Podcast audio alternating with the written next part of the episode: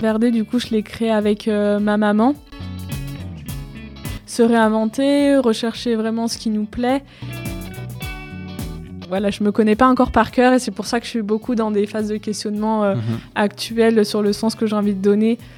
Et euh, chose que j'ai fait du coup euh, pour euh, la famille sportive il y a trois ans, bah, je suis un peu en train de le faire actuellement pour, pour la suite en tout cas. Alors toi aussi, tu souhaites découvrir l'entrepreneuriat en école d'ingénieur? Salut, moi c'est David Barrier et je te présente les Ingépreneurs, le podcast des élèves ingénieurs qui entreprennent. Je suis moi-même étudiant ingénieur, mais pas encore entrepreneur. C'est justement pour ça que je lance cette émission je vais découvrir et apprendre l'entrepreneuriat auprès de ceux qui se sont lancés durant leurs études. Je vais les interroger pour comprendre pourquoi et comment lancer et réussir son projet entrepreneurial. Pour qu'à mon tour, je poursuive mon envie d'entreprendre. Toutes mes rencontres, je vais les partager ici pour que toi aussi tu tentes ta chance dans l'aventure. Alors, abonne-toi Bonjour à tous, j'espère que vous allez bien. Aujourd'hui, je me retrouve avec Fanny, élève ingénieure à la Polytech Annecy-Chambéry. Bonjour Fanny, comment vas-tu? Bah ça va et toi? Super, merci beaucoup.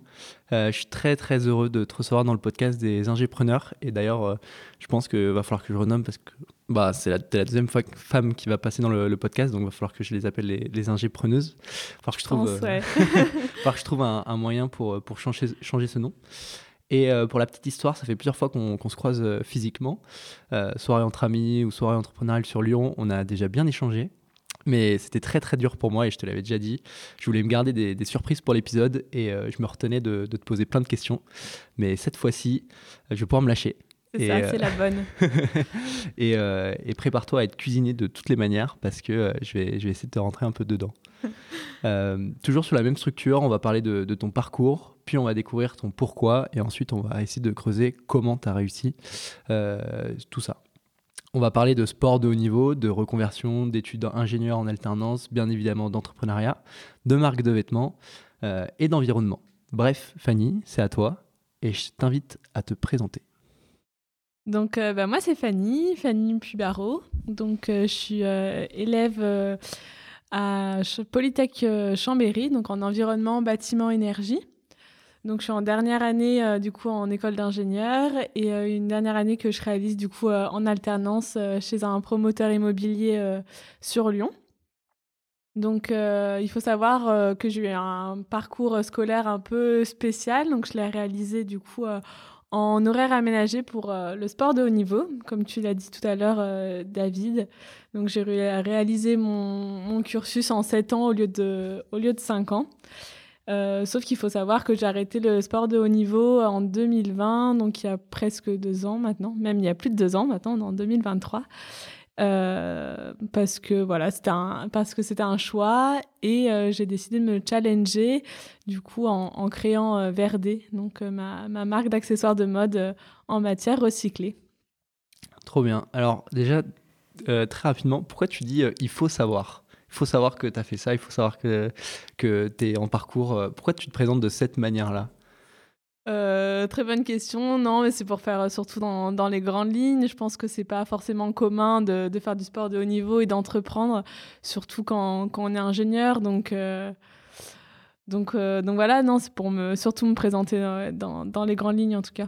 Ok, très bien. C'est rigolo parce que tu commences directement par bah, ta présentation, ça commence plutôt par le, fait que tu es étudiante euh, en école d'ingénieur. Je m'attendais que tu te présentes d'abord sur le côté sportif de niveau ou même autre chose. Et euh, tu as été très, très classique dans ta présentation, mais euh, j'ai envie de te la reposer. Essaye d'être moins classique. Rentre dans, les détails. Qui es-tu, Fanny, sur, à côté de tout ça? Qui es-tu? Je pense que je suis, je suis, une jeune fille qui a envie d'entreprendre, de changer les choses, que, que ce soit euh, à travers euh, l'entrepreneuriat ou voilà, je suis un peu dans une phase actuelle où je, me, suis beaucoup dans, la remise en question, trouver un sens à, ce que j'ai envie de faire plus tard. Parce que voilà, je suis en dernière année d'école d'ingénieur, donc je pense que c'est important aussi de, trouver sa voie et de trouver euh, un sens à ce qu'on a envie de faire plus tard. Donc, pour l'instant, je me définissais comme étudiante, donc je pense que c'est pour ça que je me suis présentée comme ça dans un, dans un premier temps.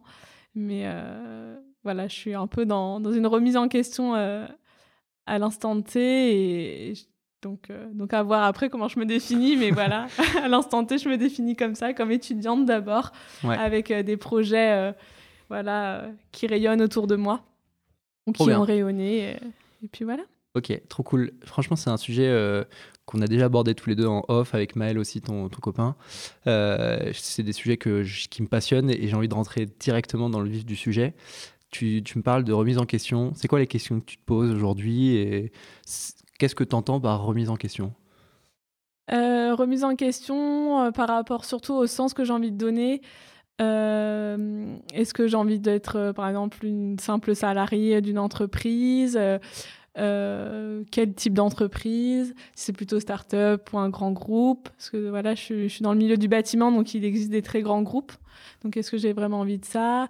J'ai arrêté le sport de haut niveau, mais voilà, est-ce que ça me manque? Comment je vois voilà mon, lien avec le sport euh, par la suite?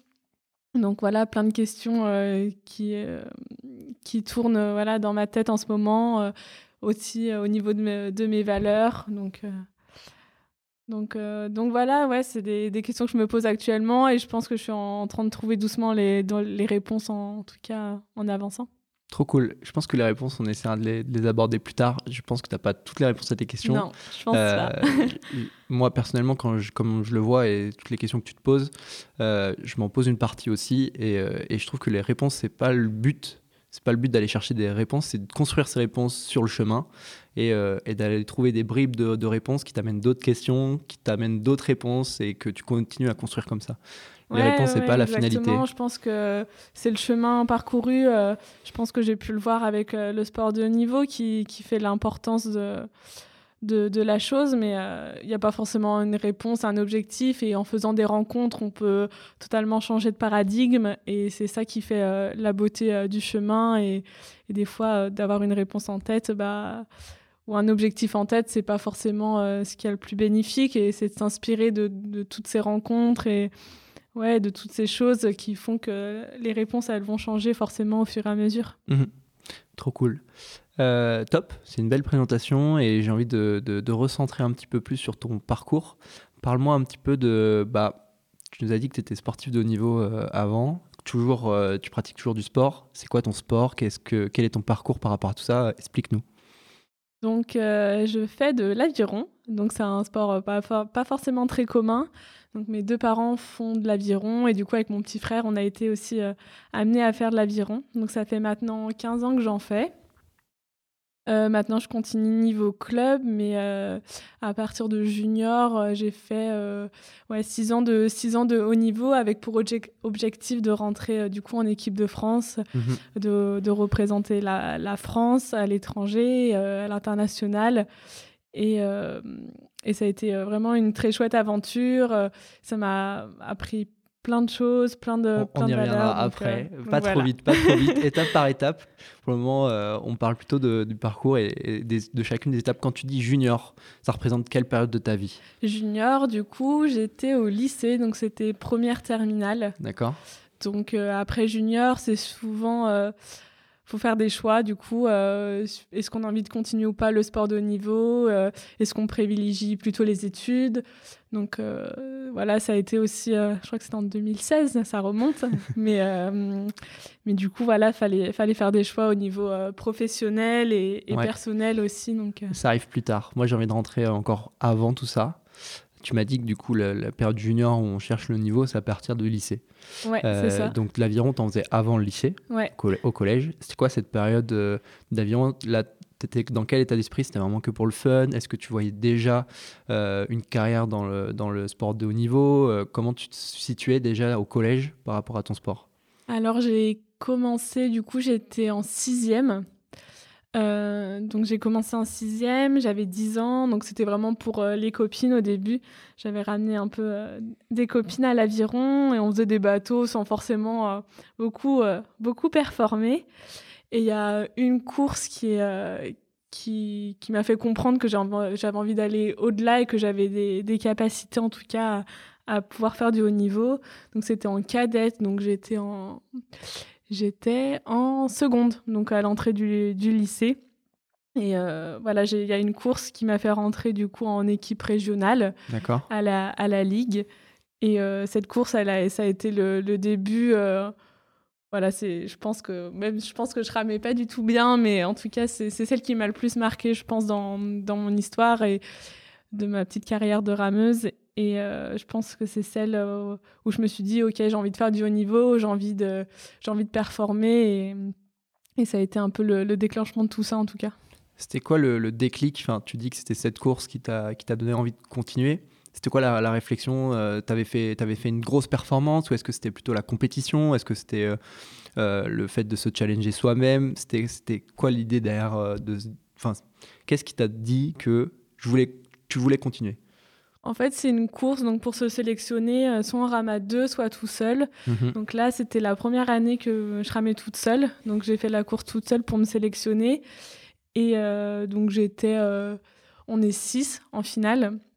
Et donc j'étais classée euh, peut-être 4 euh, ou 5e et en fait je passe euh, du coup la ligne d'arrivée en faisant on appelle ça un enlevage les 250 derniers mètres et je passe devant tout le monde et je termine première et c'était la première fois en fait que je ramais toute seule donc en skiff on appelle le bateau tout seul et et pour moi en fait là je me suis rendu compte de mes capacités et en fait que j'étais capable d'aller au-delà de ce que je pensais et et ouais, je me sentais pas du tout capable parce que les filles qui étaient, euh, voilà, qui étaient derrière moi, c'était des filles que, voilà, qui étaient assez connues dans la région et je pensais jamais les battre un jour et ça a été vraiment euh, un déclic en tout cas. Ok. Euh, donc avant d'arriver à cette course-là, tu avais un peu de, peur, tu avais un peu de manque de confiance en toi par rapport aux autres filles. Enfin, ouais, exactement. C'était quoi bah, elles, étaient, elles étaient très très grandes. Enfin voilà, après c'est des, des, souvenirs, mais très grandes, très costauds déjà d'arriver en finale, euh, bah, c'était déjà assez, euh, assez exceptionnel pour, pour ma petite taille. Et, euh, et ouais, j'avais un peu ce syndrome de l'imposteur, en fait. Et, donc, en fait, pas du tout. voilà, j'ai, je pense, je sais pas comment j'ai fait, mais j'ai réussi à mettre ça de côté et j'y suis allée. Et je voulais surtout prendre du plaisir dans, dans ce que je faisais et, et, faire ce que je savais faire de mieux, ramer. Mmh et, et, en prenant du plaisir et juste en me concentrant sur mon, sur mon geste. voilà, j'étais bien dans ma ligne d'eau et j'ai l'impression que ouais, toutes les planètes étaient alignées et, et ouais, j'en garde un super souvenir de cette course. Trop bien. Avant de continuer là-dessus, tu as, abordé un point qui est ultra intéressant, le syndrome de l'imposteur. Est-ce que tu peux nous définir pour toi ce que c'est le syndrome de l'imposteur? Euh, Je pense que c'est quand on est confronté à des personnes euh, qui, peuvent être bah, là pour l'aviron par exemple c'était plus grande ou, par exemple des gens qui ont entrepris qui ont déjà monté plein de, de boîtes ou ou par exemple quand on est jeune et que euh, on est confronté à des personnes plus âgées ben on se sent pas forcément capable et, euh, et légitime en tout cas de prendre la parole sur certaines choses ou, ou réaliser certaines choses même dans le sport ou l'entrepreneuriat et et donc euh, voilà, je pense qu'il faut oser aller au-delà de ce syndrome-là parce que euh, parce que je pense que chacun, chaque personne a des choses à dire et des, mhm. choses, à, des choses à entreprendre en tout cas. C'est quoi les, les, symptômes qui peuvent euh, te montrer que tu possèdes un, certain syndrome de l'imposteur? Je pense que c'est pas oser, être frustré. ouais, ne, ne, pas oser surtout prendre, prendre la parole en tout cas. Ok dans, ton cas, c'était aussi d'avoir cette euh, non-légitimité par rapport à la course, par rapport aux personnes qui t'entouraient. Euh, euh, ok, ça marche. Ouais, exactement. Euh, tu as, dit tout à l'heure que tu savais pas trop comment tu l'avais passé à ce moment-là. Est-ce qu'avec un peu de réflexion, un peu de recul, tu arrives à, mettre quand même quelques mots sur le moment, sur, le, sur ce qui entourait, qui a fait que tu as réussi à passer outre à ce moment-là? Bah honnête, pour être très honnête, je, non, je, je pense pas. Enfin, je, sais pas en tout cas. J'ai l'impression que ouais, c'est un peu euh, comme je sais pas, comme du le flow, on appelle ça. Enfin, genre les planètes se sont alignées. C'était rigolo parce que j'ai fait après de la, la prépa mentale. Euh, bah, il y a trois ans, donc pour ma dernière année de, de haut niveau. Et euh, du coup, j'ai repris un peu, j'ai repensé cette course et, je ne savais pas expliquer voilà, à ma prépa mentale qu'est-ce qui s'était exactement passé à ce moment-là. Ok. Et euh, même elle était dans la tour d'arrivée, du coup, euh, bah, ça devait être euh, ouais, 6-7 ans avant. Et elle se souvient aussi très bien de, cette course, personne ne m'attendait, donc c'est ça, ça qui était assez exceptionnel en fait. Ok, trop bien. tu as dit un mot intéressant, le flow. Juste pour, euh, pour essayer d'expliquer euh, ma vision de, de, ce mot-là. Le flow, c'est un moment de ultra concentration, ultra focus sur une période courte ou plus ou moins longue. Et euh, c'est des périodes où tu es ultra efficace, où tu surperformes, où tu, tu sors un petit peu de, de tes capacités classiques, entre guillemets, moi je le vois comme ça. Et dans le sport de haut niveau, dans l'entrepreneuriat, même en, en entreprise, c'est des moments qui sont ultra recherchés parce que c'est là où où tu as des idées qui sont euh, différentes de d'habitude. C'est là où tu vas être ultra efficace, tu vas réaliser ton job beaucoup plus rapidement. Dans l'entrepreneuriat, c'est là où tu peux créer une bulle de créativité, euh, où tu vas justement euh, te mettre dans ta bulle, sortir du monde extérieur et, et, tu vas performer et surperformer. Donc c'est ultra intéressant que tu parles de ça. Tu, tu l'as super bien résumé. Je pense que en fait, tout s'aligne, les, les idées défilent. Euh, le geste, par exemple, à l'aviron se fait automatiquement. Il euh, euh, y a y a, rien n'est parasite. En fait, on est, j'ai l'impression qu'on est un peu dans, dans notre bulle et mmh. quand, quand, on a ça entre les mains, je pense qu'il, faut surfer dessus et, et, et, puis aller, aller de l'avant en tout cas. Mmh. Aujourd'hui, tu arrives à, à restimuler des périodes de, de flow, d'ultra focus, que ce soit dans le sport, dans, dans, ton sport, dans l'entrepreneuriat ou dans, dans, ta vie de salarié? Euh... Je pense, mais après, j'ai l'impression que c'est un peu moins intense. Mhm. Euh, après, je pense que voilà, j'ai. Ouais, j'ai pas réussi encore à, retrouver, à retrouver ça. Mais euh, ouais, j'ai l'impression en tout cas, c'est vraiment beaucoup plus intense et plus sur la notion euh, des sensations et du plaisir maintenant dans, dans le sport. Mhm. Donc, je pense que c'est aussi différent, différent maintenant. Ok, ça marche. Donc revenons, donc là en seconde tu fais cette compétition qui, t'a, euh, qui est un vrai déclic pour toi et tu te dis ok je vais essayer d'aller plus haut, j'en, suis capable, euh, tu vas viser le, sport de haut niveau. À ce moment-là comment ça se passe? Tu vas chercher euh, des centres de formation, tu vas chercher l'INSEP, dans, l'aviron c'est quoi ta, ta, réflexion? Donc là du coup après je suis sélectionnée du coup en équipe régionale, donc bah, je rencontre de nouvelles filles qui sont pas de mon club dans mon club, euh, bah, j'étais toute seule. Donc, euh, bah, voilà, juste rencontrer des filles de son âge euh, qui, ont envie de, qui ont envie de gagner, qui ont envie de, de, performer, de chercher l'excellence. Et ben, juste ça, c'est hyper, hyper chouette. Et justement, en fait, je pense que ça a été un peu le fil conducteur tout le long parce qu'en fait, j'étais la seule dans mon club qui était née en, en 98. Et je me suis retrouvée toute seule tout le temps. Et en fait, l'idée de, performer euh, toute seule pour euh, aller en stage d'équipe de France ou en, stage régional, bah, c'était euh, c'était un peu ma carotte. En fait, j'avais envie de, retourner en stage pour retrouver des, copines, ramer avec en bateau long. Enfin, voilà, c'était ça a été un peu le fil conducteur de, de, tout ça en tout cas. Ok, donc toi, ta motivation à ce moment-là, c'était vraiment de partager des moments avec d'autres filles, autour de l'aviron, dans ce sport-là, en nature, en extérieur, etc. Quoi. Ouais, exactement. Et je pense que c'est, ça a été le fil conducteur et ça l'est toujours. Pour moi, le sport, c'est vraiment euh, un plaisir et des moments de, de partage. Et, euh, et voilà, pour aller chercher l'excellence, pour, euh, pour, pour gagner, pour, et puis voilà, si on, si on perd, bah, on perd tout ensemble. Mais voilà, c'est des, c'est des moments de partage plus que Ouais, plus qu'individuel en tout cas. Je pense que c'est ça pour moi le sport. C'est une question que je te pose et peut-être que j'y répondrai aussi pour apporter mon point de vue. Qu'est-ce qu'on partage dans le sport?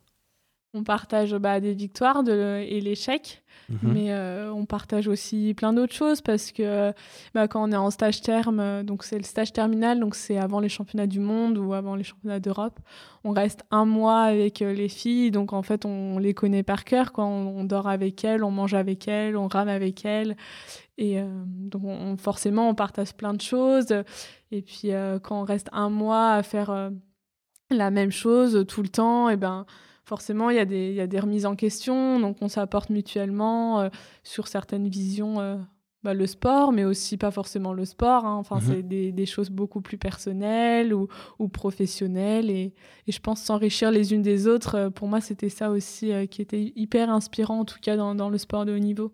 Ok, trop bien.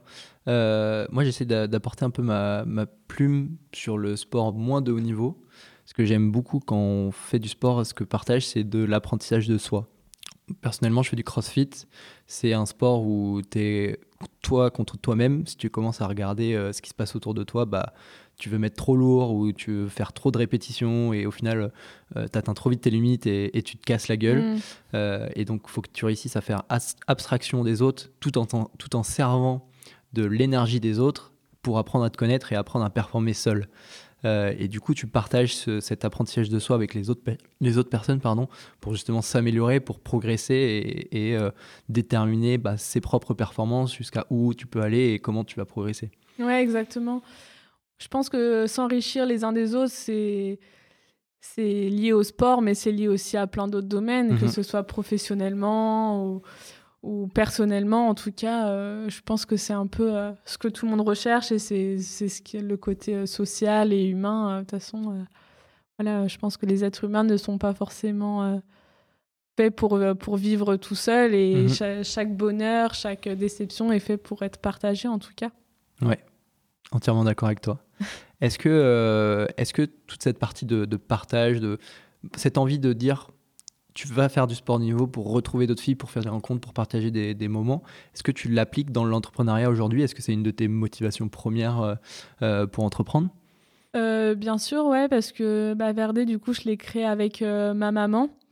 Donc, bah, c'était aussi pour moi une manière du coup bah, d'échanger, de s'enrichir de mes connaissances, de ses connaissances plutôt, euh, et puis de s'apporter mutuellement parce que voilà, il y a des choses que, que je savais que je lui apprends et inversement, et, et du coup s'enrichir euh, bah, l'une et l'autre, c'était euh, c'était pour moi hyper important et partager des, des choses autres que le, le lien mère-fille. Mmh c'est trop intéressant. Franchement, cette partie-là, on va l'aborder en détail juste après. Euh, toute cette relation mère-fille dans l'entrepreneuriat, parce que moi, ça m'impressionne les, euh, euh, les personnes qui arrivent à entreprendre en famille. mes parents sont chefs d'entreprise, mes deux parents sont dans la même entreprise et, entreprennent mmh. ensemble depuis 30 ans et ça m'a toujours impressionné et je veux, je veux, réussir, un petit, je veux réussir à comprendre le, le, le, dessous de tout ça. Mais avant, j'aimerais creuser un peu plus sur, sur ton parcours au niveau du sport donc, tu arrives sur des, compétitions régionales, tu fais les, équipes de France grâce aux sélections régionales par la suite. Euh, tu m'as parlé de, de, championnat du monde. C'est-à-dire que c'est quelle compétition internationale que tu as, pu, faire? C'est quoi tes titres par rapport à tout ça?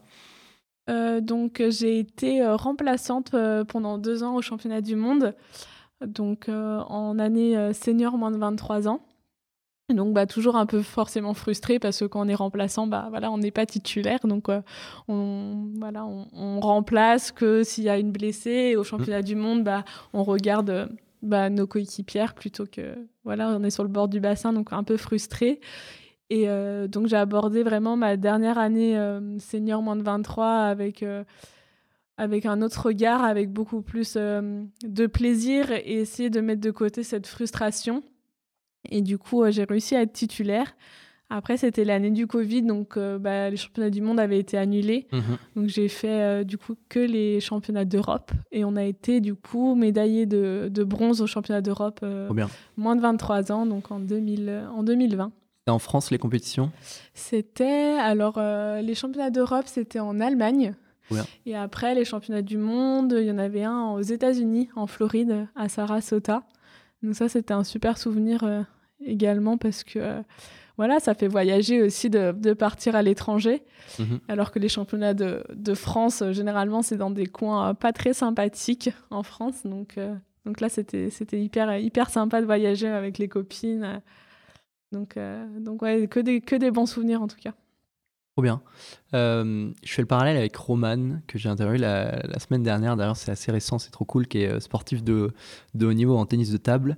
Et elle m'expliquait que sur les rassemblements d'équipe de France, il y avait énormément de compétition, parce que bah, là, c'était vraiment sport individuel et tu vas chercher ta place. Mm. Est-ce que tu retrouvais cette compétition-là euh, dans, dans l'avion? Parce que bah, faut aller chercher sa place en tant que titulaire.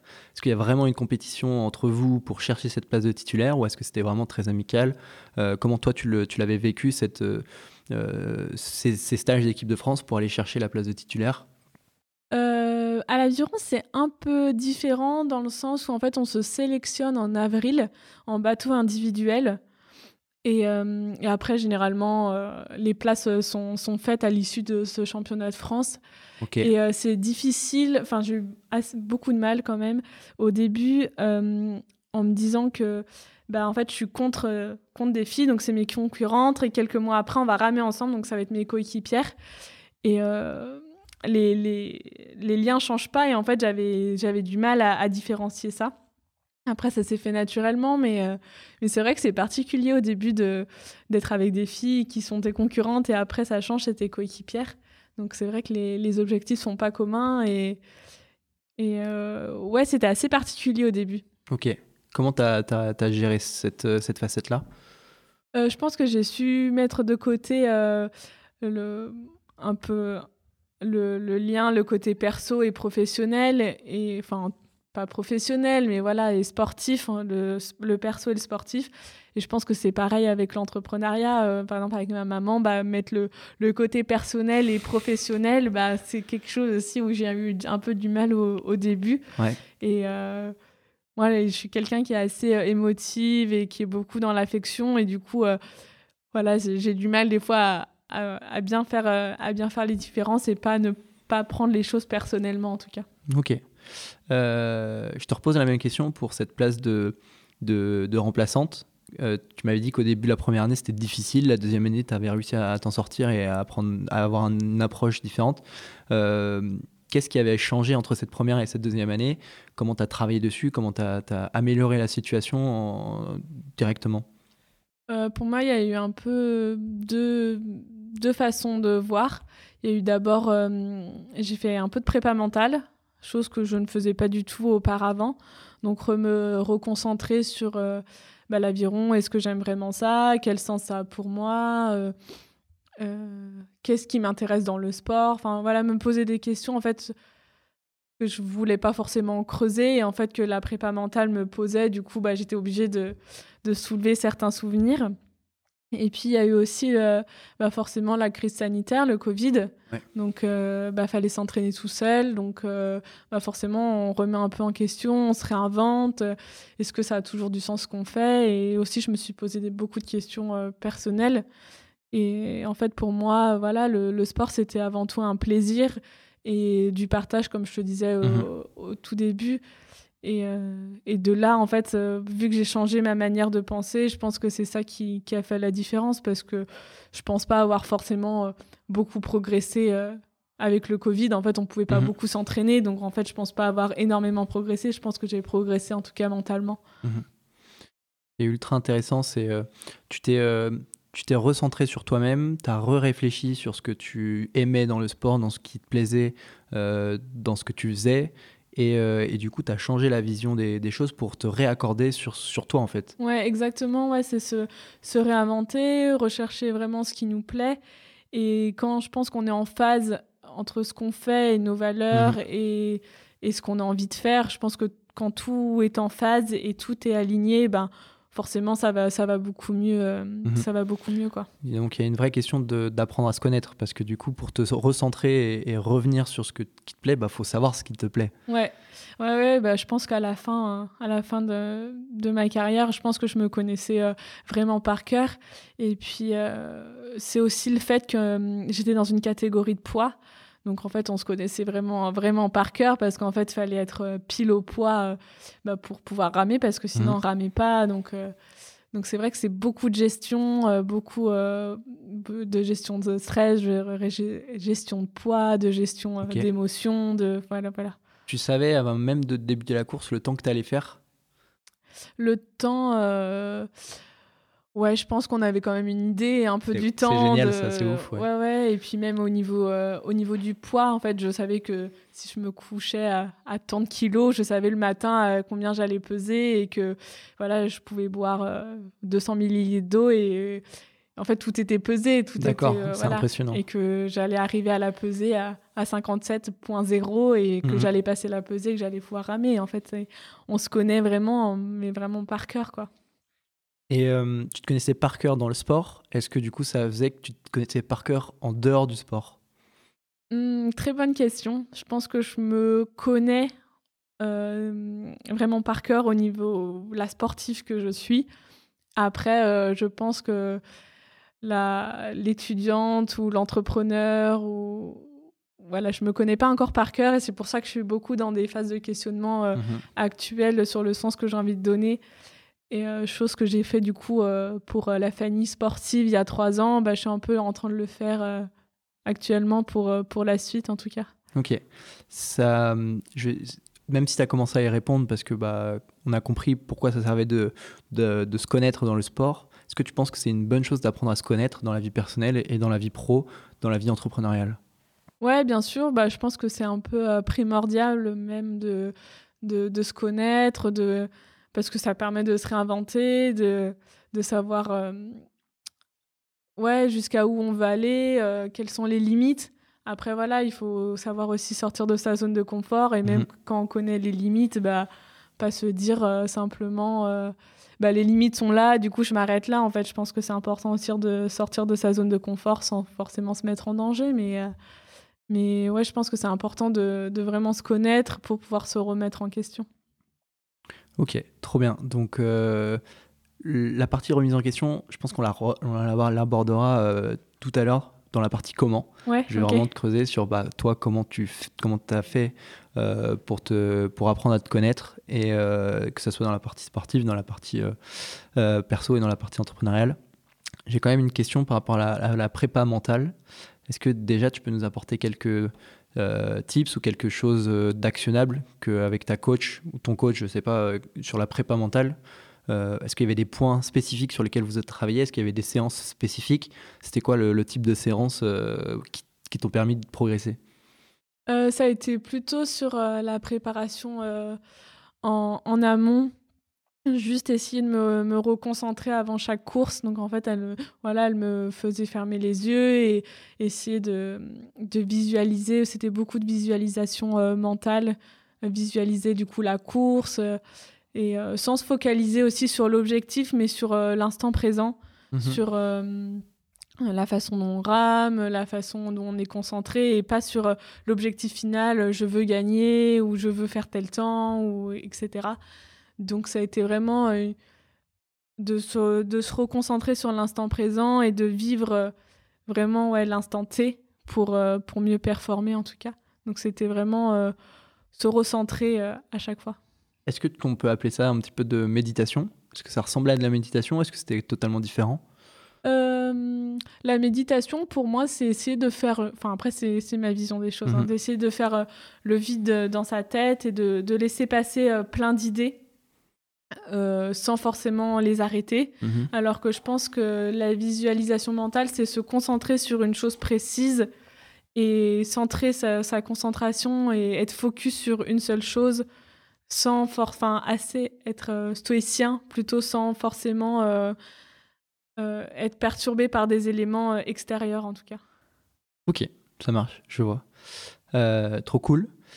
Euh, j'aimerais avancer dans ton parcours de, sportif de niveau. Tu m'as parlé que du coup, aujourd'hui, tu ne fais plus les équipes de France, tu ne fais plus les, compétitions internationales, mais tu en fais quand même en, club, en, pro. Euh, c'est quoi les, enjeux que tu vis sur ton, sur ton sport de niveau? Est-ce que tu souhaites te relancer dedans? Est-ce que tu as mis une croix là-dessus? Et comment tu gères toute cette partie-là?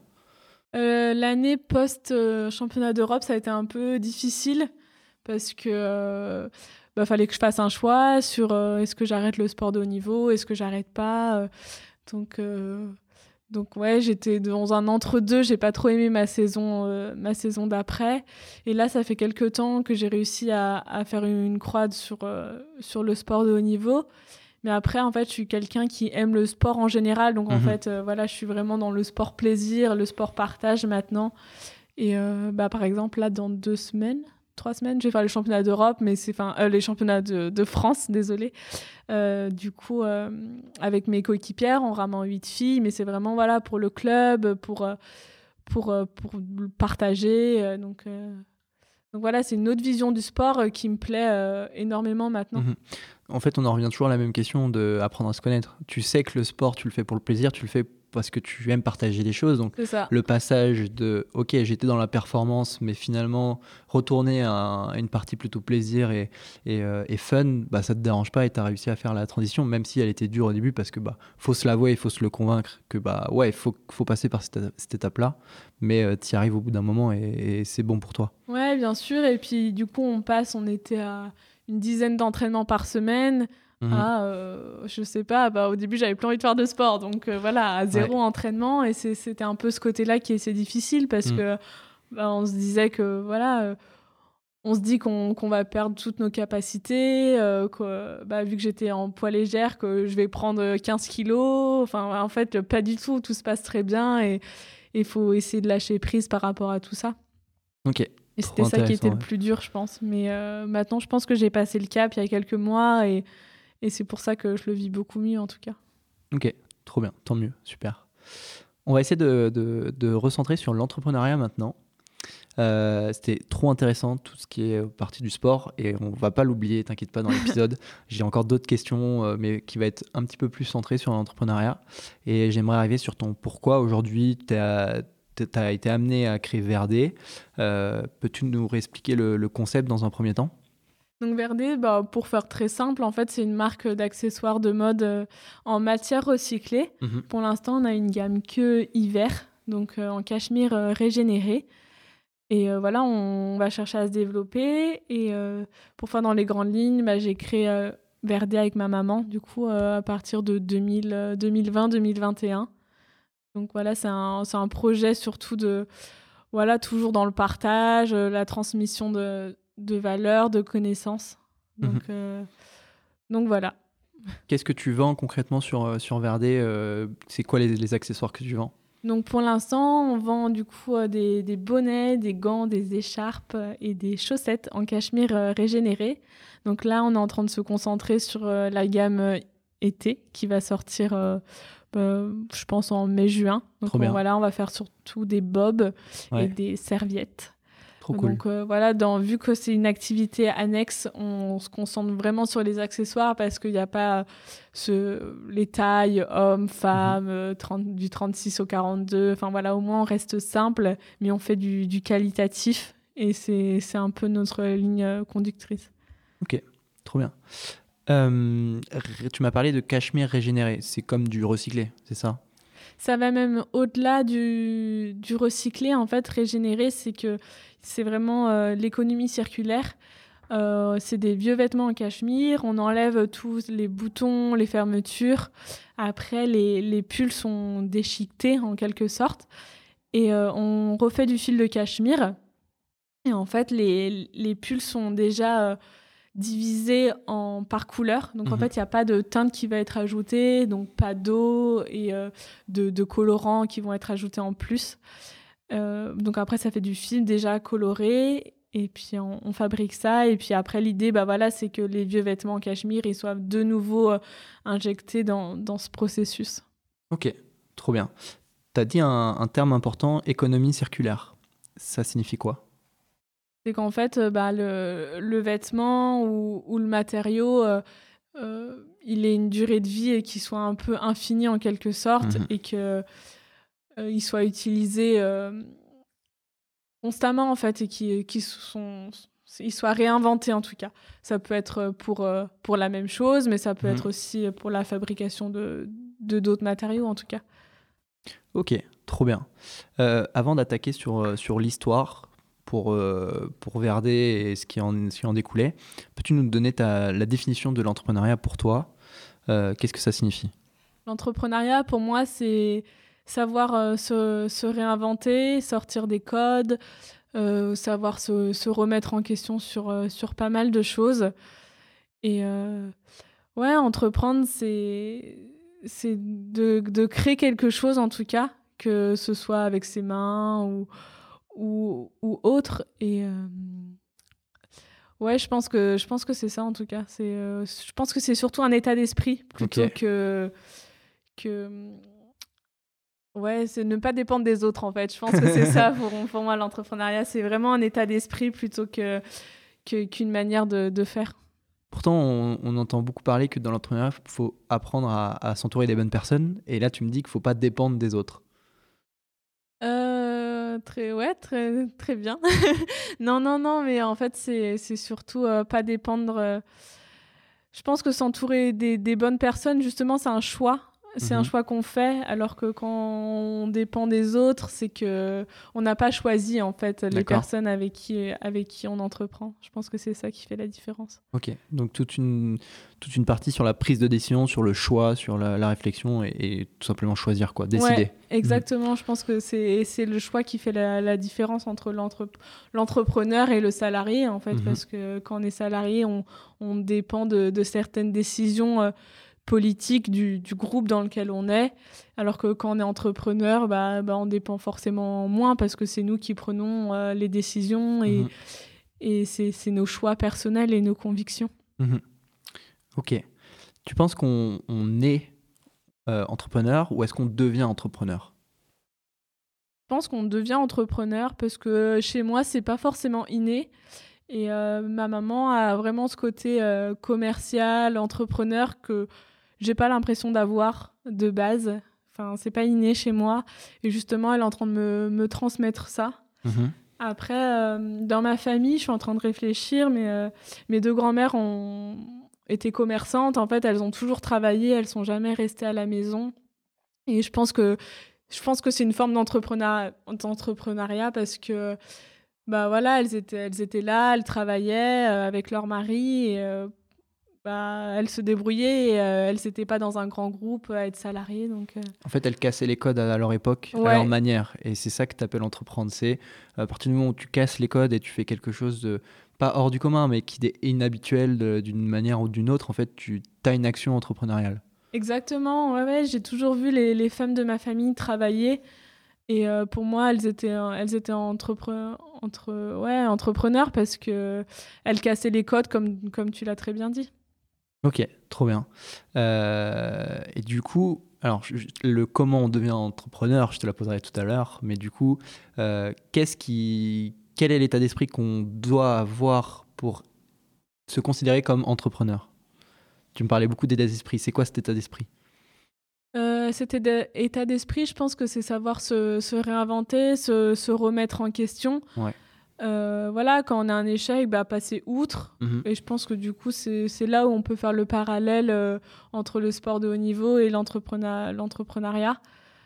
Euh, je pense que ouais, c'est c'est vraiment la, la remise en question et savoir se réinventer qui fait, qui sont les, les qualités primordiales chez un entrepreneur. Ok, quand tu dis se réinventer, alors pareil, on, on en a un peu discuté tout à l'heure, mais qu'est-ce que tu imagines? C'est ok, on se remet en question, est-ce qu'on change de tout au tout? Est-ce que c'est des détails qu'on essaie de, de changer? Est-ce qu'on pose régulièrement des, des questions? C'est quoi se, se réinventer concrètement? Je pense que c'est propre à chaque euh, entrepreneur. C'est euh, juste se poser la question, enfin déjà définir euh, les valeurs de l'entreprise et, euh, et, ça, et toujours se poser la question est-ce que si je fais ça, est-ce que c'est en accord avec les valeurs de l'entreprise et pas Mhm. s'éparpiller en fait, c'est juste ça. Ok, ça marche. Pour revenir sur toi, euh, pourquoi tu t'es lancé dans l'entrepreneuriat en créant Verdé Alors, je te la pose en, on peut- on- la question elle est deux fois. La première, c'est pourquoi tu t'es lancé dans l'entrepreneuriat? Et ensuite, pourquoi t'es orienté sur un projet comme Verdé Euh, bah, 2020, ça a été un peu une année euh, de changement et de bouleversement. Euh, bah, Il y a eu l'arrêt du haut niveau, du coup, Mhm. et il y a eu aussi bah, la crise sanitaire. Donc, bah, la crise sanitaire, c'est aussi beaucoup de remise en question sur, sur ma manière de consommer, sur, euh, ouais, sur des questions écologiques. Et, euh, et puis, on avait beaucoup de temps, donc je discutais aussi beaucoup avec, euh, avec ma maman parce qu'on était, on était confinés à la maison. Et on voulait créer un, un projet, un projet commun, un projet mère-fille. Et de là a découlé Verdé, mais ça a été vraiment une, prise de conscience écologique. Et je pense que c'est à, à nous, les jeunes, de, changer les choses parce que ça va être notre planète et qu'il faut, faire, qu'il faut y faire attention. Donc euh, voilà, changer nos manières de consommer. Et même pour l'instant, voilà, on, ce Verdé, c'est pas du tout une multinationale, mais juste en fait. euh, essayer de faire prendre conscience aux gens qui- qu'il faut changer les choses, je pense que c'est important. Ok. Donc avec Verdé, c'est vraiment ça ta mission, c'est euh, apporter une prise de conscience. Ouais, exactement. Je pense que notre volonté, en tout cas, enfin, pour ma part, c'est pas forcément, euh, voilà, grossir et faire des bénéfices. C'est vraiment euh, apporter une vision, une, vision des choses sur, euh, sur la manière euh, de, consommer, de, concevoir. Mais ouais, c'est plus. ouais, toujours dans, dans, le partage et, c'est ça en fait. J'aime beaucoup parce que du coup, enfin la notion de partage, elle revient tout le temps là dans, dans tous les discours que tu me fais aujourd'hui, et je trouve ça très intéressant, vraiment mettre au cœur de tout ce que tu fais cette notion de partage. Bah, je trouve ça excellent, je trouve ça génial. Moi aujourd'hui, euh, c'est pareil avec mon podcast. L'une des premières euh, valeurs que je voulais mettre en avant pour euh, créer ce podcast-là, bah, c'est tout ce que j'apprends bah, auprès de notre échange aujourd'hui, auprès des rencontres que je fais grâce au podcast et autour, que j'essaye d'apporter tout ce que j'apprends dans l'émission, mm. tout ce que les invités apportent dans l'émission pour partager toutes ces connaissances-là, pour aider et accompagner les, élèves ingénieurs à, entreprendre ou en tout cas à comprendre euh, ce que c'est l'entrepreneuriat et justement les différentes raisons de euh, pourquoi entreprendre. Parce que bah, depuis les premiers épisodes je me rends compte et j'espère que les auditeurs se rendent compte qu'il y a plein de façons d'entreprendre, il y a plein de raisons euh, de pourquoi on se lance dans l'entrepreneuriat. Et moi aujourd'hui avec toi je découvre une autre manière encore d'entreprendre qui est bah ouais l'entrepreneuriat c'était peut-être pas fait pour toi au début mais tu as appris à devenir entrepreneuse, tu t'es découverte, tu as appris à te connaître et tu t'es orienté dans, dans ce monde-là pour porter tes valeurs, euh, porter ces valeurs écologiques, pour prendre conscience, faire prendre conscience aux personnes qui t'entourent et euh, à ceux qui vont consommer euh, les produits de Verdé, acheter les produits de Verdé, bah justement à, cette prise de conscience écologique. Et, et, je trouve ça génial parce que du coup, Aujourd'hui, tu n'es pas à temps plein dans ton entreprise, tu as ton sport de haut niveau, tu as une alternance qu'on a parlé, on n'a pas encore trop parlé, et, euh, et ce projet entrepreneurial. Donc, tu arrives à, mm. mêler plein de choses pour différentes raisons, juste parce que tu t'as appris à te connaître, tu sais quelles sont tes valeurs et tu veux les transmettre. Ouais, carrément, c'est exactement ça. Je pense que le partage et, la transmission, c'est c'est un peu la ligne directrice de, de Verdé et mm-hmm. ça l'a été en fait. Euh, depuis, depuis tout le temps, en fait, parce que même dans le sport, euh, bah, quand je faisais du sport, en fait, à côté de ça, je faisais aussi euh, mon service civique. Mhm. Donc, euh, bah, en fait, j'entraînais les, les, jeunes de mon club. Et, voilà, même si j'étais étudiante, du coup, j'étais étudiante en DUT à ce moment-là. j'avais aussi le sport de haut niveau, j'avais vraiment l'envie de rentrer en équipe de France. Et à côté, j'avais vraiment cette notion de, de transmission. Pour moi, c'était hyper important de transmettre aux, aux jeunes voilà ce que j'aimais dans, dans, mon sport. Et je pense que là, du coup, ça continue avec Verdé. En fait, j'ai envie de, transmettre, de partager. Et je pense que c'est des similitudes, en tout cas, euh, entre l'entrepreneuriat et, le sport. Trop bien, je suis d'accord avec toi. Si aujourd'hui, justement, je te pose la question aujourd'hui, euh, aux auditeurs qui nous écoutent, à moi-même, qu'est-ce que tu as envie de, euh, de nous partager? Qu'est-ce que tu as envie de nous transmettre? Si tu avais là deux minutes pour, pour passer un message, c'est quoi que tu ferais passer? C'est quoi le message que tu ferais passer? Mon message, non, ouais, c'est vraiment. Euh, je pense que chacun a, des choses à dire et un, sens à donner à sa vie. Euh, je pense qu'il faut le trouver. Voilà, pour moi, c'est en tout cas euh, mes valeurs, c'est vraiment ouais l'écologie, le partage, le, plaisir, et c'est ce qui me correspond et ce qui me définit. Après, comme je le disais au début du podcast, je suis en train aussi de, de réfléchir pas mal à, à tout ça en ce moment sur ce que j'ai envie de faire plus tard parce que bah voilà, je, vais être diplômée à la fin de l'année. Mais euh, ce que j'ai envie de transmettre aux gens, c'est vraiment voilà mon, côté euh, écologie, euh, mais ouais tout ce qui tourne autour de ça, de mieux consommer, de, de réfléchir.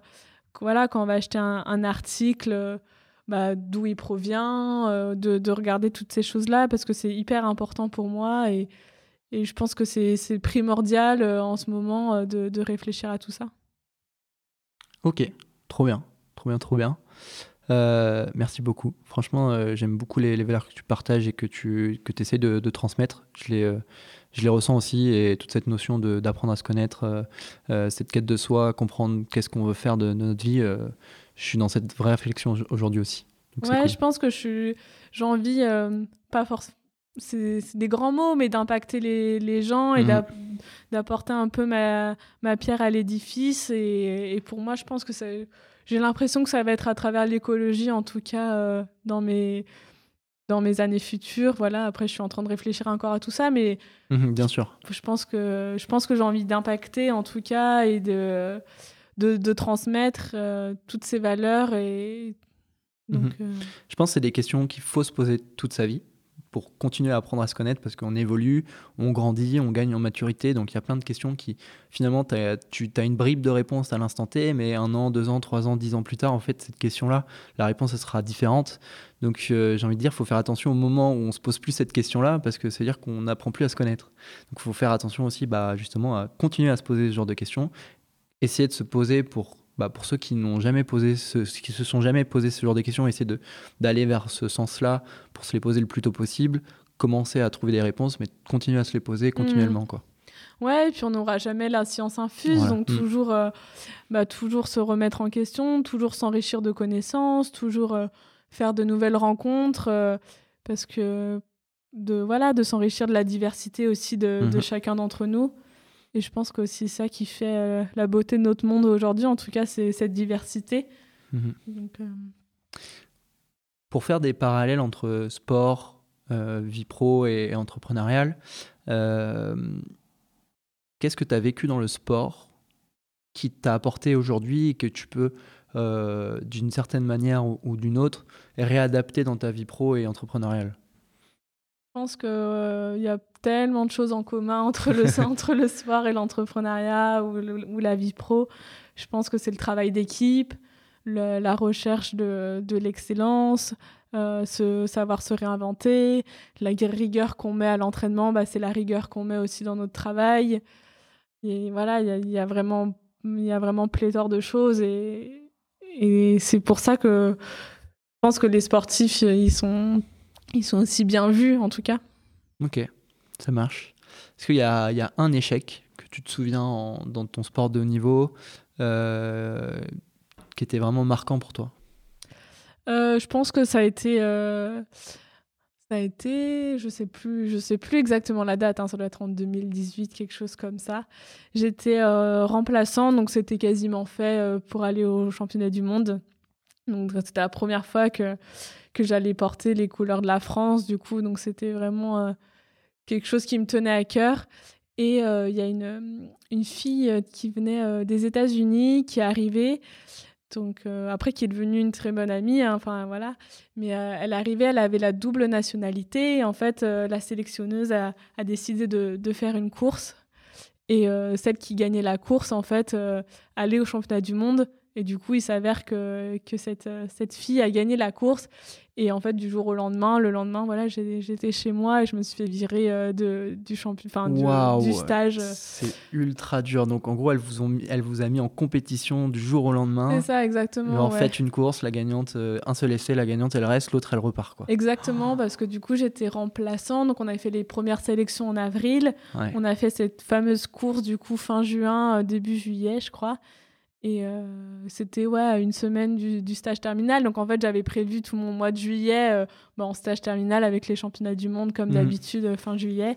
Et du coup, bah voilà, en fait, tout a basculé en quelques minutes. Et du coup, bah voilà, j'ai dû j'ai dû me relever, me réinventer. Mhm. Et mon mois de juillet, bon, bah, du coup, j'ai pris des vacances. Hein. Les vacances étaient plus longues que prévu. Mais ça a été un peu dur de revenir à l'entraînement en septembre et savoir, OK, bon, ça a été un échec, il faut savoir euh, passer outre. Et, euh, Aujourd'hui, cet échec-là, est-ce que ça t'a apporté des choses? Tu l'as en tête, je t'ai posé la question, tu as pensé directement à ça. Donc, c'est-à-dire que euh, tu l'as vécu, c'est un moment fort. Qu'est-ce que tu en retires aujourd'hui de cet échec-là? Ce que j'en retire, bah, c'est que. Ouais, je ne sais pas comment j'ai fait. Je pense que j'avais vraiment cette profonde envie de, rentrer en, équipe de France et, de représenter la France à l'international.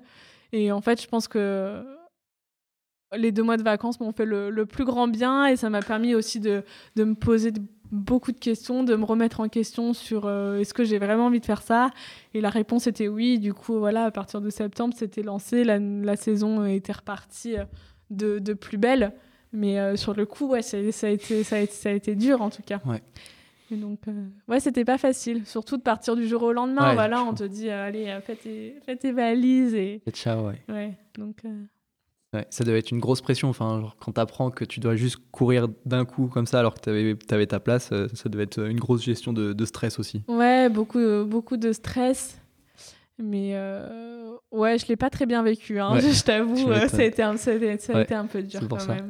Et aujourd'hui, euh, si demain il t'arrive de- des. des- c'est pas possible de vivre des moments similaires, mais bon, en vrai, si j'imagine dans l'entrepreneuriat, quand tu quand es dans un appel d'offres, euh, tu peux, tu peux te retrouver à- en concurrence avec une entreprise euh, et finalement le- l'appel d'offres il est pour toi, mais au dernier moment il, il bascule. Ça peut être peut-être des choses un peu similaires. Mais toi aujourd'hui, de cet échec-là, comment tu le comment tu le gardes en tête pour pouvoir être meilleur sur ta vie entrepreneuriale? Je pense que ça ça m'a appris à, à switcher assez vite, à changer euh, directement.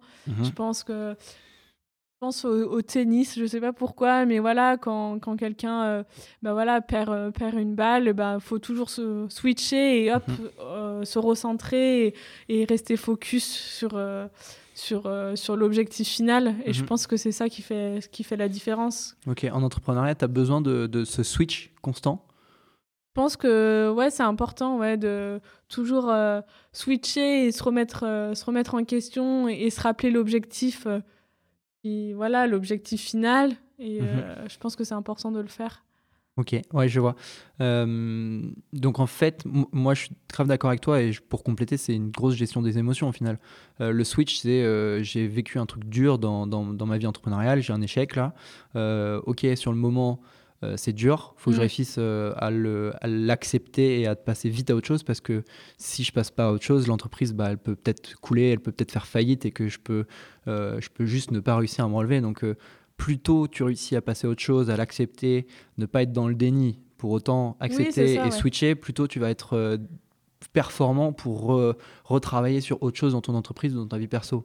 Ouais, exactement. Tu l'as hyper bien dit. C'est euh, surtout ne pas être dans le déni et Mhm. de, de se remettre en question avant de quand même switcher parce que si on switch trop vite, je pense qu'on peut passer à travers euh, certaines choses et faire les mauvais choix en travaillant dans l'urgence. Ouais. Euh, surtout, ouais, surtout ne pas être dans le déni et être dans cette remise en question, et, mais quand même switcher assez vite parce que voilà, si, si, on, si on se morfond sur, euh, sur euh, cet échec, je pense que c'est pas forcément très bon aussi. Je vois. Euh, je te la poserai après, la question de comment on, arrive à switcher comme ça, parce que je suis grave intéressé, parce que mm, pour donner un, un exemple dans, dans mon podcast, j'ai, même si c'est récent, j'ai quand même quelques moments durs. Bah, Mhm. Typiquement, là, pour raconter l'anecdote euh, perso euh, de, de ce matin, euh, j'ai oublié mon adaptateur pour pouvoir filmer avec, euh, avec ma caméra habituelle. Euh, bah, typiquement, euh, je me suis pas posé de questions. Je fais bon, bah, j'ai mon téléphone, je vais filmer avec mon téléphone. Mm.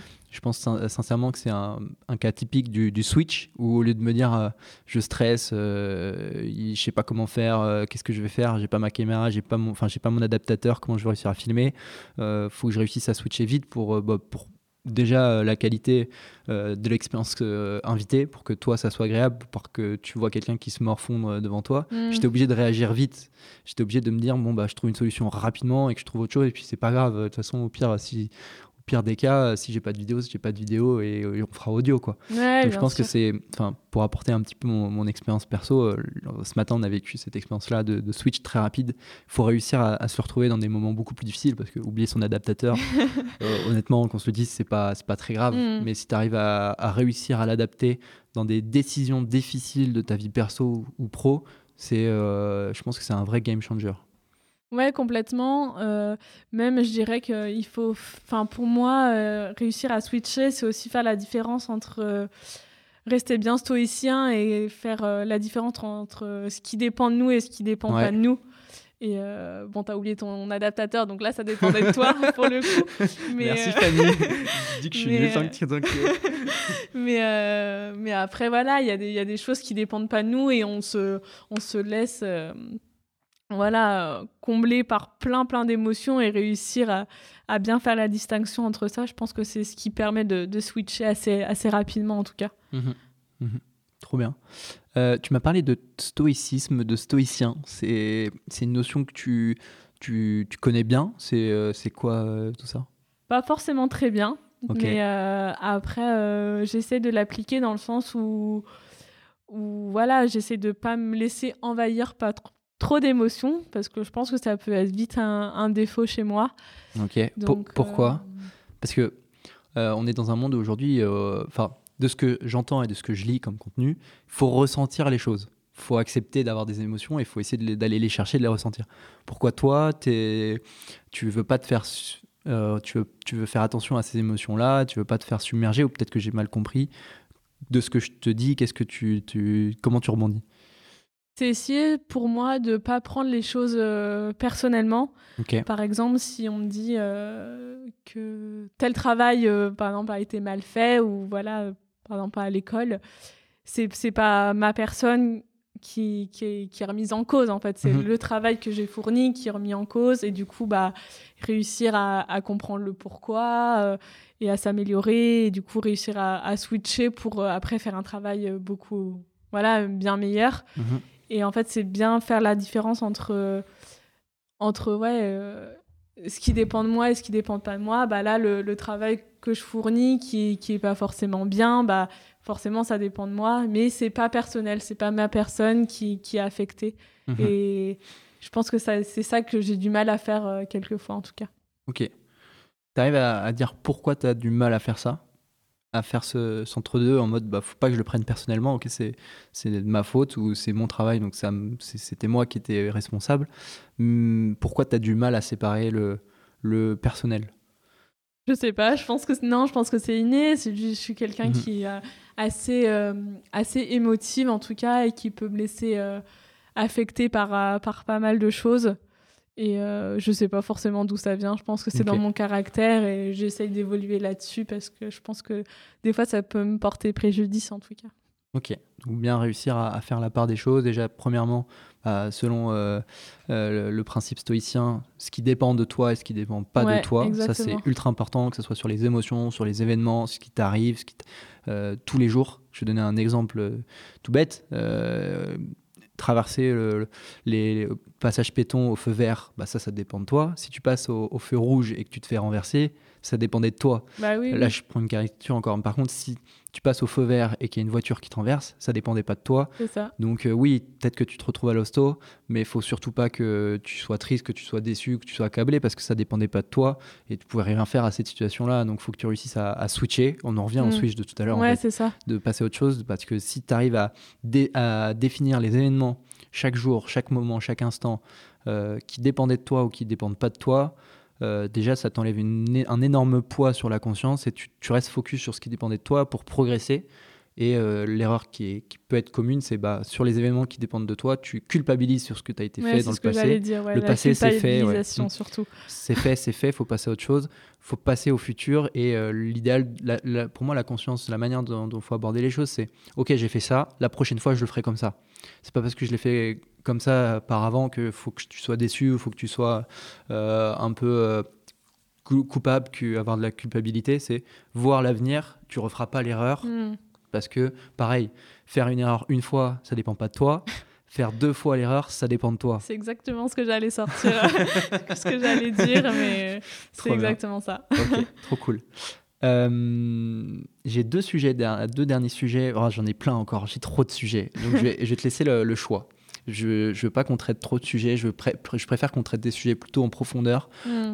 plutôt que trop, trop de sujets. J'en ai, j'en ai, euh, j'en ai trois. Non, j'en ai deux. J'ai deux sujets à te proposer et tu me dis lequel tu vas aborder. Ça marche, dis-moi euh, J'ai appris que tu étais en alternance et que tu avais ton projet entrepreneurial à côté. pourquoi tu as choisi de te lancer dans une alternance et pas te dire euh, je me lance à fond dans l'entrepreneuriat et euh, c'est mon projet principal. Mm. Pourquoi avoir choisi d'avoir quand même un projet pro, être salarié en alternance et avoir ton projet perso euh, entrepreneurial à côté? Ça, c'est le premier sujet. Pourquoi tu as, as, fait ce choix-là? Et le, deuxième, c'est vraiment plutôt la partie sur la famille. Euh, pourquoi te lancer avec ta, maman? Est-ce que c'était naturel? Est-ce que c'était euh, une contrainte euh, Tout ce sujet-là, quelles étaient les difficultés et tout ce que tu en retires sur le, pourquoi tu es lancé avec ta, maman? Donc là, je dois choisir entre les deux sujets, c'est ça? Bah, peut-être du coup, après c'est mon côté émotion affective, mais peut-être le côté mère-fille, je pense que c'est important pour moi et c'est ce qui, ce qui me définit en tout cas. Ok, parlons de ce sujet. je te pose pas de questions, je te laisse libre. Commence par là où tu as envie. Le sujet, c'est l'entrepreneuriat avec ta maman. Ok. Donc, avec ma maman, bah, on s'est lancé du coup en septembre 2020. Ouais. Euh, donc voilà, on a eu. On, on, a beaucoup parlé, on a beaucoup échangé. Et euh, bah, comme je le disais, en fait, elle, avait, elle, est prof à côté, mais à côté, elle a aussi elle a monté euh, une, deux, ouais, deux auto-entreprises. Et elle avait vraiment envie de me transmettre cette fibre commerciale et c'était hyper important pour elle de, de me transmettre certaines choses. Et donc, on a lancé Verdé en septembre 2021. Donc, ça va faire euh, maintenant un an et demi. Et, et bon, bah voilà, des fois, c'est pas facile tous les jours de, comme je disais précédemment, de, de bien différencier le côté euh, pro et, euh, et perso. C'était quelque chose qui était vraiment euh, nouveau au début. Et bah maintenant, ça va bien mieux, on se dit les choses et je pense que ça a même fait évoluer nos, nos relations sur le fait de Ouais, de se dire les choses. Maintenant, on se considère vraiment adulte et adulte, alors qu'avant, il y avait ce côté euh, peut-être plutôt mère-fille. J'étais mhm. plutôt, euh, voilà, euh, la petite. Et il y avait peut-être ce syndrome de l'imposteur aussi, que, comme je disais au tout début du podcast, sur, voilà, je me sentais pas forcément légitime du haut de, mes 20 ans de d'entreprendre et de pouvoir lui dire certaines choses alors qu'en fait bah pas du tout enfin voilà j'ai des choses à dire des choses à lui apprendre aussi et euh, donc voilà, ça nous a fait pas mal euh, évoluer au niveau, de la, au niveau de tout ça. Et puis, euh, ouais, elle avait vraiment envie de, de, me transmettre certaines choses et je les mhm. ressentais. Et, et passer outre ce syndrome de l'imposteur, c'était aussi moi lui transmettre certaines choses. Et c'était hyper important, ce, ce, qui fait notre force. Et je pense que à l'instant T, je me voyais pas entreprendre toute seule et ça a mhm. été vraiment ça a été vraiment euh, le déclic quand elle m'a dit bah, Ok, vas-y, euh, je t'accompagne, on lance le projet toutes les deux. Et ça, ça a été un, ça a été un déclic. Et euh, à l'instant T, voilà, je me voyais entreprendre avec personne d'autre qu'avec ma maman. Et, et c'est ce qui fait notre force aussi à ce jour. C'est intéressant, tu as anticipé une de mes questions parce que tu parlais beaucoup de, de, ce que ressentait ta, ta maman et, et ce qu'elle voulait faire, te transmettre des choses de ses connaissances, mais tu as, as, fini par bah, toi, à l'instant, au moment où vous êtes lancé, pourquoi tu as, choisi d'être avec elle? Parce que tu aurais très bien pu, euh, euh, ok, savoir que ta maman voulait te transmettre des choses, mm. que ce soit au travers de l'entrepreneuriat ou autre, mais tu aurais pu refuser, entre guillemets, hein, jusqu'à oui, oui, Tu aurais pu dire, euh, bah ouais, mais c'est pas ça qui me plaît, c'est pas ça que, que, je veux et je veux y aller autre chose. Autre part, et tu as très bien répondu, en fait, tu, tu savais que tu voulais plutôt, plus ou moins te lancer dans l'entrepreneuriat grâce à tes expériences de, de, sportif, parce que tu t'as appris à te connaître et que mm. finalement, l'entrepreneuriat, il y, y, a des choses qui, qui, qui, se ressentent et qui te plaisaient pour y aller, mais tu voulais pas te lancer seul je retiens aussi ça, pourquoi tu voulais pas te lancer seul?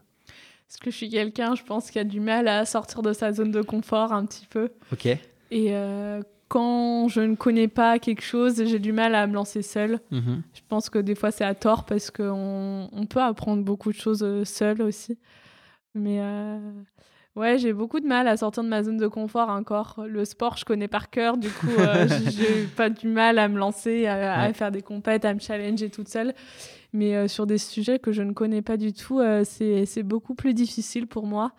Et j'avais besoin d'accompagnement. Donc voilà, j'ai pas j'ai pas eu de cours euh, en école d'ingénieur, on n'a pas de cours mhm. de management, de marketing, de com. Euh, c'est nul. Voilà, c'est ça. Ah, c'est nul. De notre point de vue, oui, peut-être pour des ingés purs, euh, ils sont contents de pas avoir tous ces cours-là. Oui, oui, bien sûr, ouais. Mm, mm. Et, et, du coup, bah, j'avais besoin de me lancer à deux, ça me rassurait. Et puis, vu que c'est ma maman aussi, c'était aussi. Je sortais pas trop de ma zone de confort. C'était quand même confortable, ce, ce, cocon familial encore. Ouais, je vois. Ok. Donc, euh, pas vouloir euh, te lancer seul. Et euh, ensuite, tu as rajouté, tu te sentais pas de te lancer avec quelqu'un d'autre autre que ta maman. Pourquoi? À l'instant T, parce que je pense qu'en fait, quand j'ai lancé Verdé, c'est aussi le moment où j'ai un peu, même carrément pris l'envol du, du, cocon familial. Voilà, mhm. je je me suis installée toute seule en, coloc ou, ou, dans un appartement toute seule. Et du coup, en fait, euh, créer Verdé avec elle, ça, me permettait aussi inconsciemment de garder ce lien mère-fille et euh, d'avoir un projet commun parce qu'on allait moins se voir. Et euh, je pense que, je pense que c'était vraiment inconscient aussi à, ce moment-là. Ok, ça marche.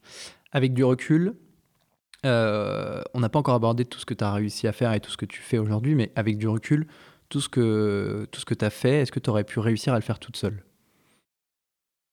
Euh, très certainement. Après, euh, je pense à quelque chose, mais euh, j'avais pas forcément la trésor et que maman a Mhm. amené aussi. et du coup, Ça euh, aide, ouais. ça aide aussi pas mal Ouais. à ce niveau-là, en tout cas. Ok. Qu'est-ce que tu aurais réussi à faire sans elle? Euh, très bonne question. Euh, non, par exemple, moi je m'occupe, bah, on a des rôles hein, bien distincts. Et en fait, euh, moi je m'occupe de tout ce qui va être euh, réseaux sociaux, euh, Mhm. com, marketing. Et en fait, je m'en sors très bien toute seule parce que c'est certainement pas elle voilà, qui, qui m'a aidée parce que voilà, elle est pas très bonne là-dedans, elle est pas très dans les nouvelles technologies. Mhm. Et euh, en fait, je m'en suis très bien sortie toute seule. En fait, c'est juste qu'elle me rassurait en me disant bah, que t'es capable. Et en fait, c'était ça que je venais chercher auprès d'elle. Mhm. Ok. Euh, encore. Quoi d'autre? Est-ce que, est-ce que je te repose la question, la même chose? Qu'est-ce qu'il y avait d'autre euh, que tu aurais pu, pu réussir sans elle? En fait, ma réflexion aujourd'hui, et je te poserai les, les questions après, Ouais, bien euh, sûr. je veux réussir à te challenger, à, te dé- à essayer de te, de- de te poser les questions pour que tu, tu, tu suives cette route d'apprendre à se connaître. Et du coup, je veux réussir à savoir exactement ce que tu aurais réussi à faire sans ta maman. Et derrière, je te poserai les questions. Qu'est-ce que tu n'aurais pas réussi sans ta maman? Tu vois ce que je veux dire? Ouais, bien sûr. Et donc euh, là, on est sur la partie, bah ok, creuse encore le sujet de, au-delà des réseaux sociaux, au-delà de séparer les tâches, etc. euh, concrètement, qu'est-ce que tu aurais peut-être réussi à faire sans elle? Euh, en fait, c'est des choses que j'ai réalisées aussi un peu avec elle parce qu'elle, elle m'a juste apporté en beaucoup de, de confort en, en- en mode euh, bah, t'es capable de faire ça et en fait je l'ai Ouais. fait toute seule après mais c'est juste en fait j'avais besoin de réconfort Ouais. et ça a été euh, la prise de parole euh, parce que voilà je suis passée du coup à, à la radio j'ai enregistré des vidéos j'ai fait aussi des pitchs devant euh, devant un public en prenant le micro et voilà je suis quelqu'un qui aime pas forcément prendre la parole même là le podcast voilà je me sentais euh, je me, la première fois qu'on s'est appelé voilà je me suis dit bah je- voilà je suis pas trop sûre de Je me souviens très ouais, bien. ouais. voilà, je suis pas trop sûre de, de pouvoir le faire, enfin de me sentir capable de le faire. Et puis, euh, puis voilà, juste ma maman m'a dit mais si, mais vas-y, mais ça va être génial et tout. Et bon, là du coup, euh, ok, voilà. S'est lancé. Et, et en fait, c'est des choses que je fais toute seule, mais en fait, je me dis, euh, est-ce que je suis vraiment capable de faire ça? Et puis Mhm. après, j'ai juste le, le petit mot de ma maman, mais si, mais vas-y. Et, et du coup, en fait, tout se passe très très bien. Ok. Euh, pourquoi j'ai abordé ce sujet-là? Parce que j'ai envie de, de faire une prise de conscience. Comme tout à l'heure, tu parlais de prise de conscience, etc. Et ça Mhm. m'a pens- fait penser à ça. S'il y a des personnes qui se reconnaissent dans ce que tu dis aujourd'hui, euh, qui ont peur de se lancer seules, qui euh, euh, qui se sentent pas capables, qui se sentent pas légitimes, etc. Ouais, ça ce que tu dis, j'espère que ça leur apporte des réponses. En fait, aujourd'hui, si vous vous sentez dans la même situation, ça veut pas dire qu'il faut aller à entreprendre avec sa maman, il faut aller entreprendre avec d'autres personnes.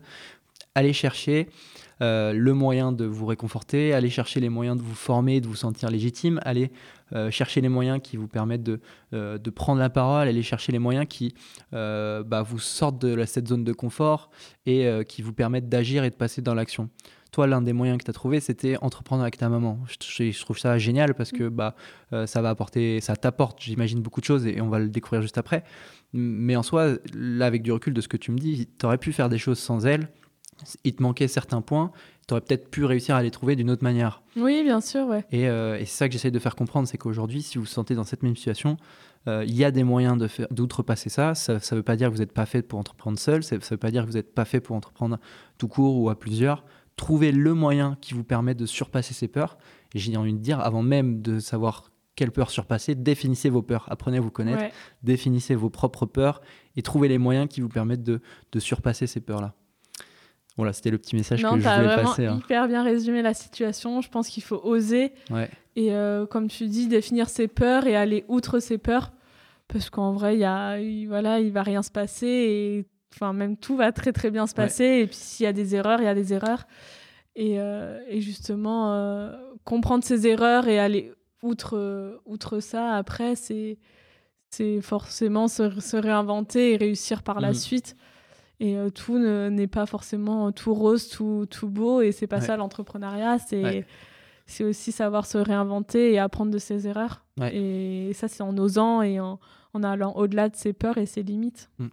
Et euh, j'ai envie de rajouter un truc, je suis désolé, je prends un peu la parole, mais Non, là mais- je me sens inspiré. euh, euh, y a un, pour, te, pour te, te parler un peu de mon expérience personnelle aussi et professionnelle, ce, que, ce que je me suis découvert en apprenant à me connaître dans cette question-là, c'était je veux chercher le risque. J'en ai marre d'être dans mon, dans mon cocon.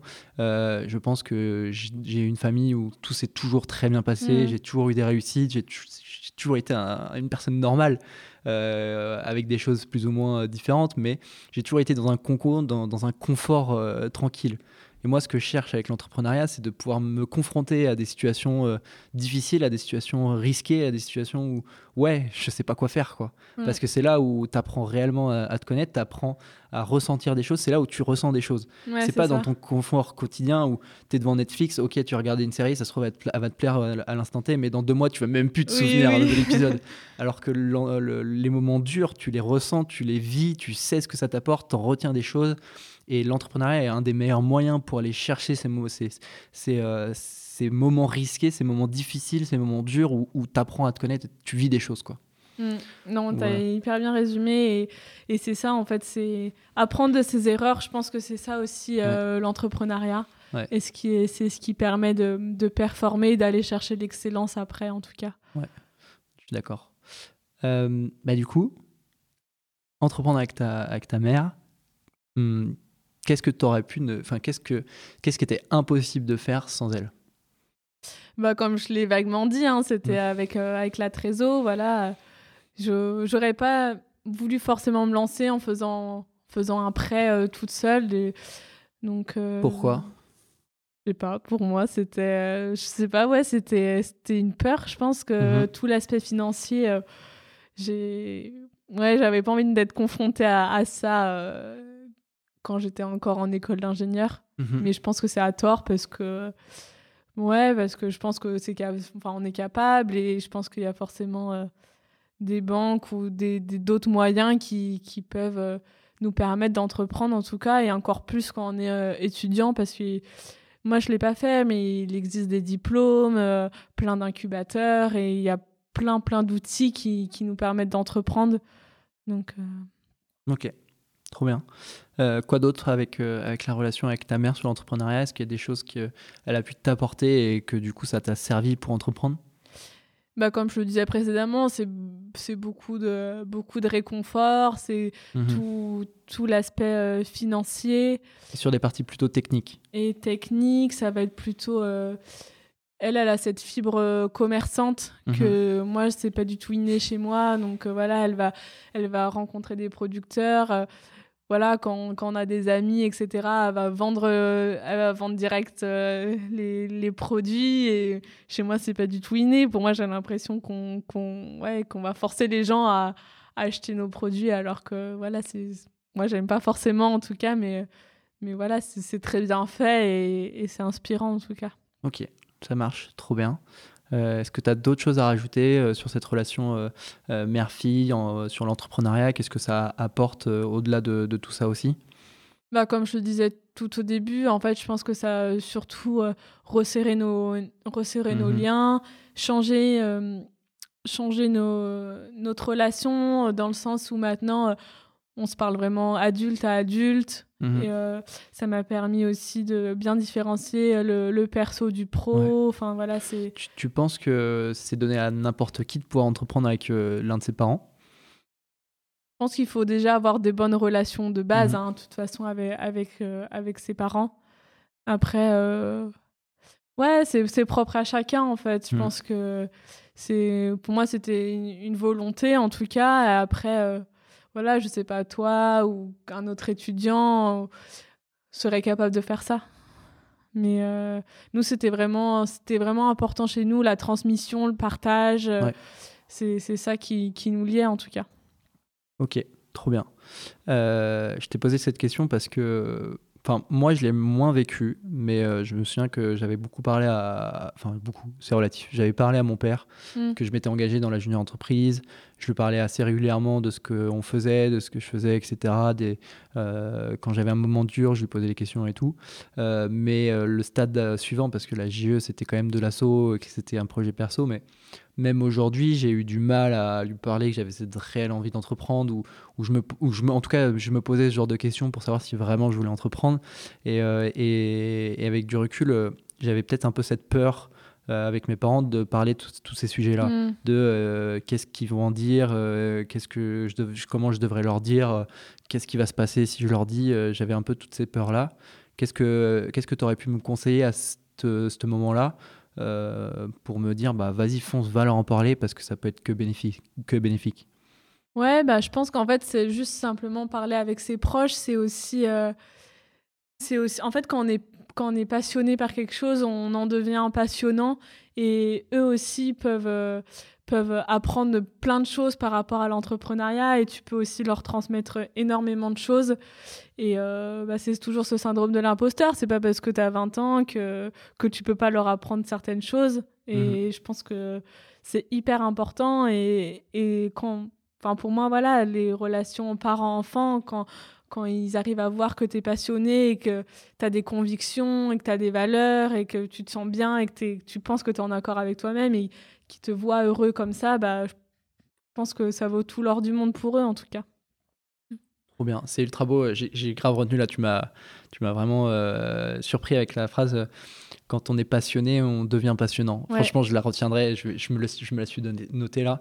Euh, incroyable, parce que pour faire le parallèle, alors j'ai plusieurs choses que j'ai envie de dire aussi là. Pour faire le parallèle, je sais pas si vous avez déjà remarqué, ceux qui nous écoutent, et toi, toi Fanny, ce que tu as déjà mm. remarqué, pour imaginer, ce que, imaginer ce que tu viens de dire.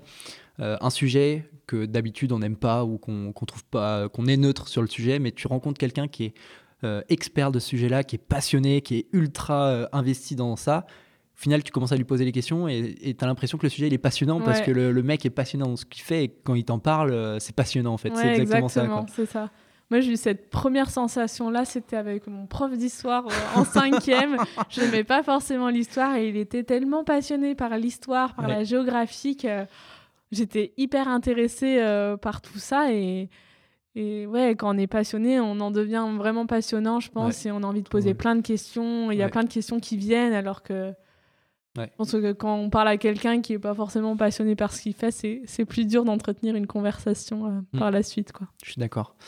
Et pour rebondir sur la, le discours, le, fait de parler avec ses parents, euh, trop cool. Merci pour les, conseils, merci pour, pour ce que tu m'as dit. Je pense que, honnêtement, c'est pas nouveau. Hein. C'est pas aujourd'hui que tu m'as fait une prise de, de conscience pour que mm. j'aille en parler. Et c'est quelque chose que je travaille depuis quelques temps. Euh, par contre, je vais essayer d'accélérer les choses, de plus parler de, de ce que j'ai peur, de ce que j'ai envie à, mes parents.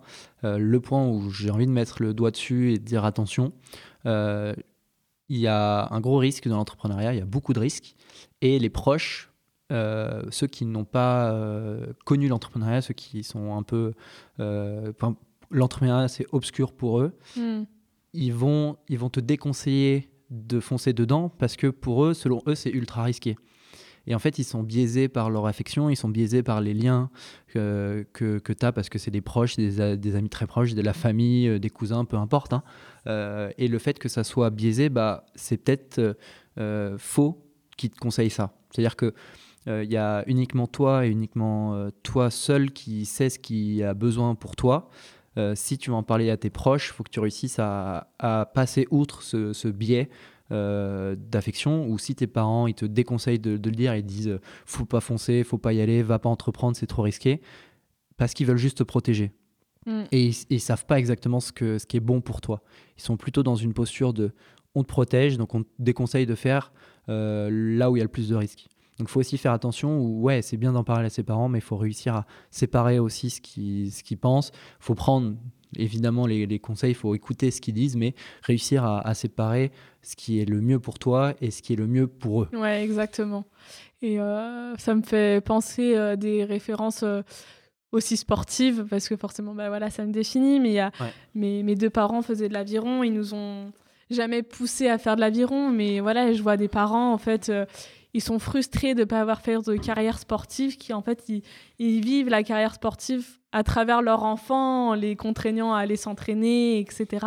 Mhm. Et en fait, c'est de la frustration et en fait, c'est ils veulent que leur enfant soit comme ça et leur enfant n'est pas forcément comme ça. Et en fait, justement, je pense que le fait d'en parler, bah, ça permet aux, enfants de de dire euh, ce qu'ils ont envie de faire, etc. Et les parents doivent juste être à l'écoute voilà, toujours en donnant des conseils, mais c'est pas des obligations et c'est pas des, mmh. Des choses à faire euh, forcément, quoi. Ouais, Entièrement d'accord. Donc euh, voilà, c'est surtout ça. on, m'a fait la, remarque récemment, euh, j'y pense, mais, euh, mais j'espère que c'est pas grave et que j'espère que ça vous dérange pas. on me dit beaucoup que je suis un peu conciliant avec mes, mes invités, que, que je les contredis pas beaucoup.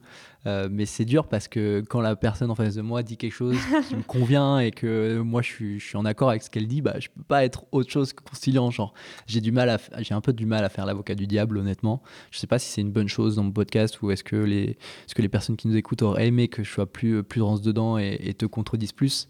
Euh, moi, j'ai envie de passer un petit message très rapidement avant de passer à la, à la partie suivante, c'est si vous avez des, des questions, si vous avez euh, des, des, oppositions de, de réflexion et de pensée par rapport à ce qu'on dit avec Fanny, moi j'ai envie de vous inviter à, venir prendre la parole, nous, nous, mm. nous, inviter à échanger avec, avec vous et, euh, et opposer votre réflexion à, ce qu'on dit pour que ça soit constructif. Euh, une, des trucs, une des choses que j'adore aujourd'hui, c'est que je rencontre beaucoup de gens. J'essaye de faire, euh, d'ailleurs c'est rigolo parce que Fanny a rencontré Paul, l'invité numéro 3 de, de, mon podcast récemment. J'essaye de faire des rencontres auprès de mes invités. Cédric et Roman de l'épisode 5 et Roman de l'épisode 7 pareil, même s'ils se connaissaient un peu avant, ils se sont revus là récemment à Rennes, euh, parce que c'est deux invités de mon podcast. C'est génial de pouvoir créer ça, de créer des, échanges et des rencontres. Donc n'hésitez pas à, venir nous poser les questions en direct, à, venir poser les questions dans les commentaires de, euh, des, épisodes podcast et, de continuer comme ça. Exactement, je pense. Et puis voilà, faut, faut que ce soit argumenté et que c'est surtout ça en fait. Mais euh, je pense que le débat peut apporter énormément en tout cas et ça permet de s'enrichir les uns des autres et, se remettre euh, voilà dans cette remise en question perpétuelle en tout cas. Ouais.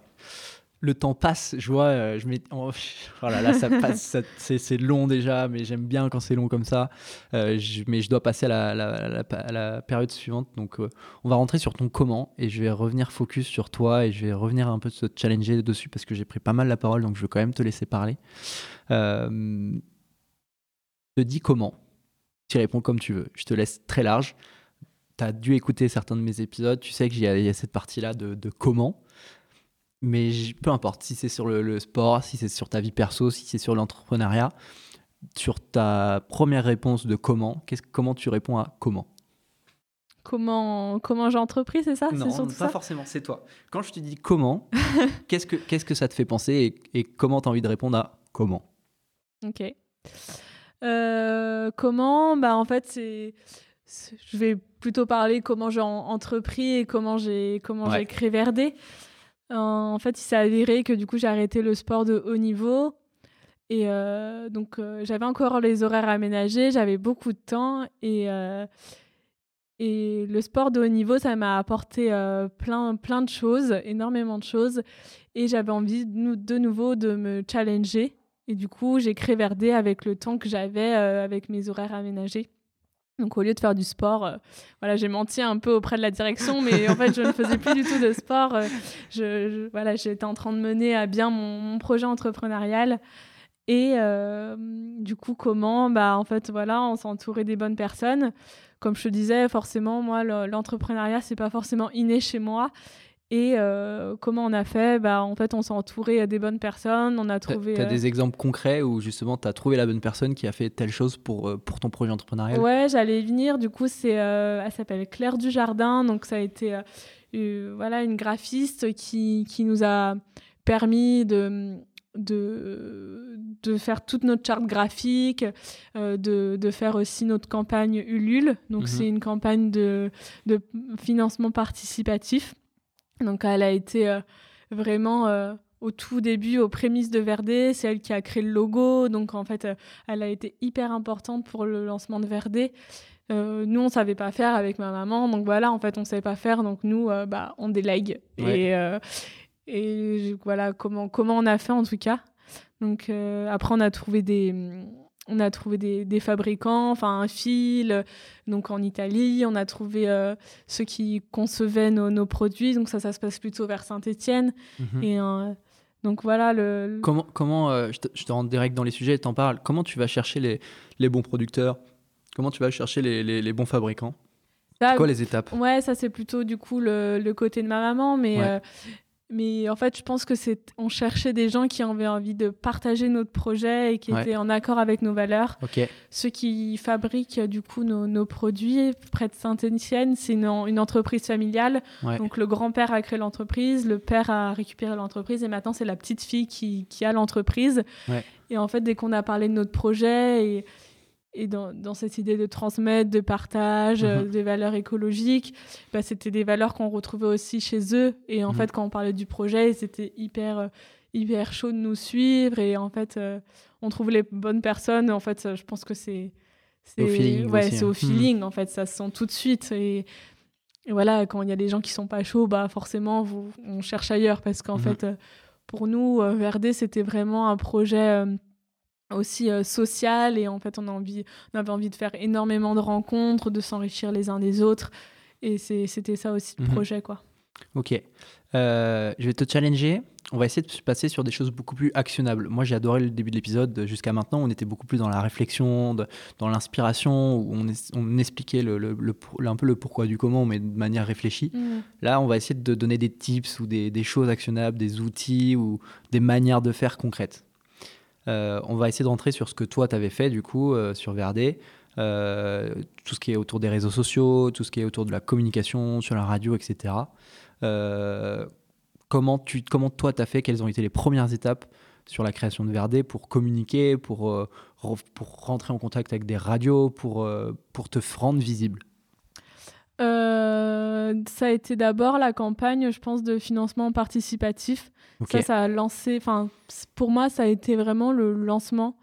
Euh, la campagne, c'était, c'était en précommande en fait. C'était Mhm. pas, euh, par exemple, on ne demandait pas une somme d'argent comme beaucoup peuvent peuvent le faire. C'était une campagne de précommande.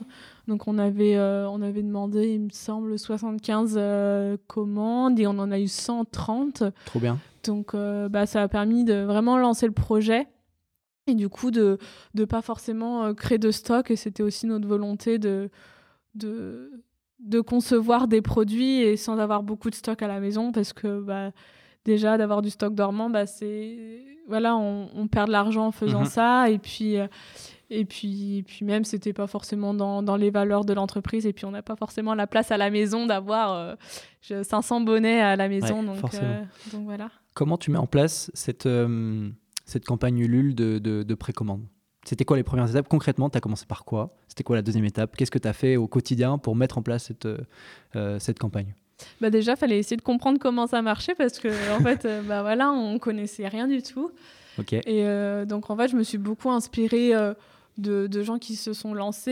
Et euh, voilà, et je trouvais ça hyper inspirant. T'es allé voir, t'as as, croisé quelle personne? T'as discuté avec quelle personne? Ou t'es allé voir telle ressource? Sur le sujet Donne-nous des noms, des références. Ouais, bien sûr. Bah moi, il y a hum, Justine Hutto de. Respire qui m'a énormément. euh, Voilà, j'ai regardé beaucoup de ses vidéos, etc.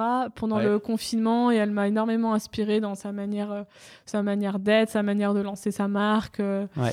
Donc euh, voilà, elle m'a énormément inspirée. Ok. Et donc, euh, je me suis beaucoup inspirée d'elle. Et puis après, voilà, on des, comme, comme je te disais, des bonnes personnes. Il y a eu euh, Claire du Jardin, du coup, qui a, la communication. qui, voilà, qui nous a permis d'avoir la charte graphique. Il y a eu euh, Claire, une autre Claire, Claire Bréin, qui nous a permis de tourner la vidéo de présentation, qui tournait du coup sur la campagne Ulule.